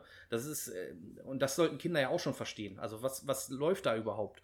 Was, was kann da passieren? Ne? Jeder weiß, äh, natürlich sind Ressourcen teuer für Sonnenkraft und, und, und Windkraft, aber jeder weiß auch, dass wenn so ein Windkraft in Flammen, äh, so, so ein Rad in Flammen aufgeht und umkippt, dass da im Prinzip überhaupt nichts passiert. Dann wird gelöscht und das kostet Geld und schade drum. Aber wenn so ein Kernkraftwerk explodiert, äh, das quasi, das ist ja keine aktuelle Schande, die da passiert und keine aktuelle Katastrophe, sondern eine, die in der Zukunft schon spielt. Ne? Man weiß ja noch zig Jahre in der Zukunft, wird es darunter leidende Menschen geben. Und ja. das wusste ich nicht. Also das war mir nicht, in dem Sinne, in, der, in dem Ausmaß war mir das nicht bekannt. Nee, jetzt sagen wir auch pädagogisch mega wertvoll. Ähm, speziell oh ja. da letzte Folge nochmal, was strategisch jetzt erklärt wird. Ähm, die Bedeutung erfährt man die Folgen vorher, die wissenschaftlichen Zusammenhänge bekommt man vor allem in der letzten Folge mitgeteilt. Ähm, sehr, sehr wertvoll. Bild Sollten viele Leute gesehen haben.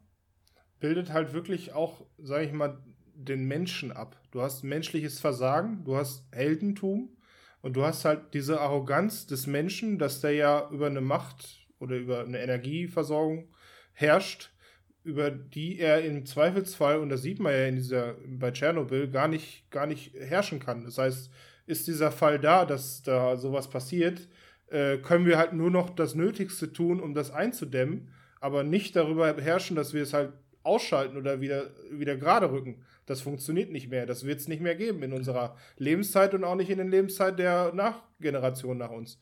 Und das muss man sich mal äh, zu Auge führen. Das zeigt diese Serie wie keine andere. Ja, definitiv. Ja. Um, ja. ja, jetzt stehen, stehen wir hier. Ähm, hartes Endwort. Hartes Endwort, ne, genau. Aber wir müssen auch noch auf das Endwort der Serie dann eingehen, wenn wir da gerade. Das können wir gerne machen, den, den Abspann darfst du gerne, wenn du möchtest. Ja, ähm, die Serie hat einen äh, sehr, sehr langen und sehr, sehr äh, intensiven Abspann. Das heißt, man sieht diese Gerichtsverhandlung, die natürlich von Legasov aufgeklärt wird, äh, die dann zeigt, warum es zu eben dieser Katastrophe kam und dass sie diese günstigen Graphitstäbe waren und das natürlich äh, ein Thema der Sowjetunion ist. Und eben diese Sowjetunion hat dann dafür gesorgt, dass äh, die Opferzahlen, ähm, die ja in den hunderttausendfachen waren, die heutzutage ja immer noch gängig sind, sage ich mal, dass Leute darunter leiden, ähm, ja offiziell nur eine Zahl von 14 hatten. Das heißt, äh, das war ein, ein Brecher dieser, dieses Abspanns und äh, natürlich, natürlich, ja, wie ich hatte ja eben schon gesagt, dass der Legasov posthum dann seine Ehrung bekommen hat, aber auch derjenige, der für diese Katastrophe mehr oder weniger verantwortlich ist. Es war ja ein Test und äh, der Test lief ja unter dem, äh, ja, diesen Schichtleiter, äh, der danach in einem anderen Atomkraftwerk erstmal weitergearbeitet hat, damit die Sowjetunion ja nicht äh, wahrhaben wollte, dass das ein menschliches Versagen von denen ist, sondern das halt ja so weitergeführt wurde. Auch wenn es erfolgreich war, muss man sich mal überlegen, dass dieser Mensch dann halt, da, halt weiter diese Verantwortung getragen hat nach dieser Katastrophe. Naja. Ja.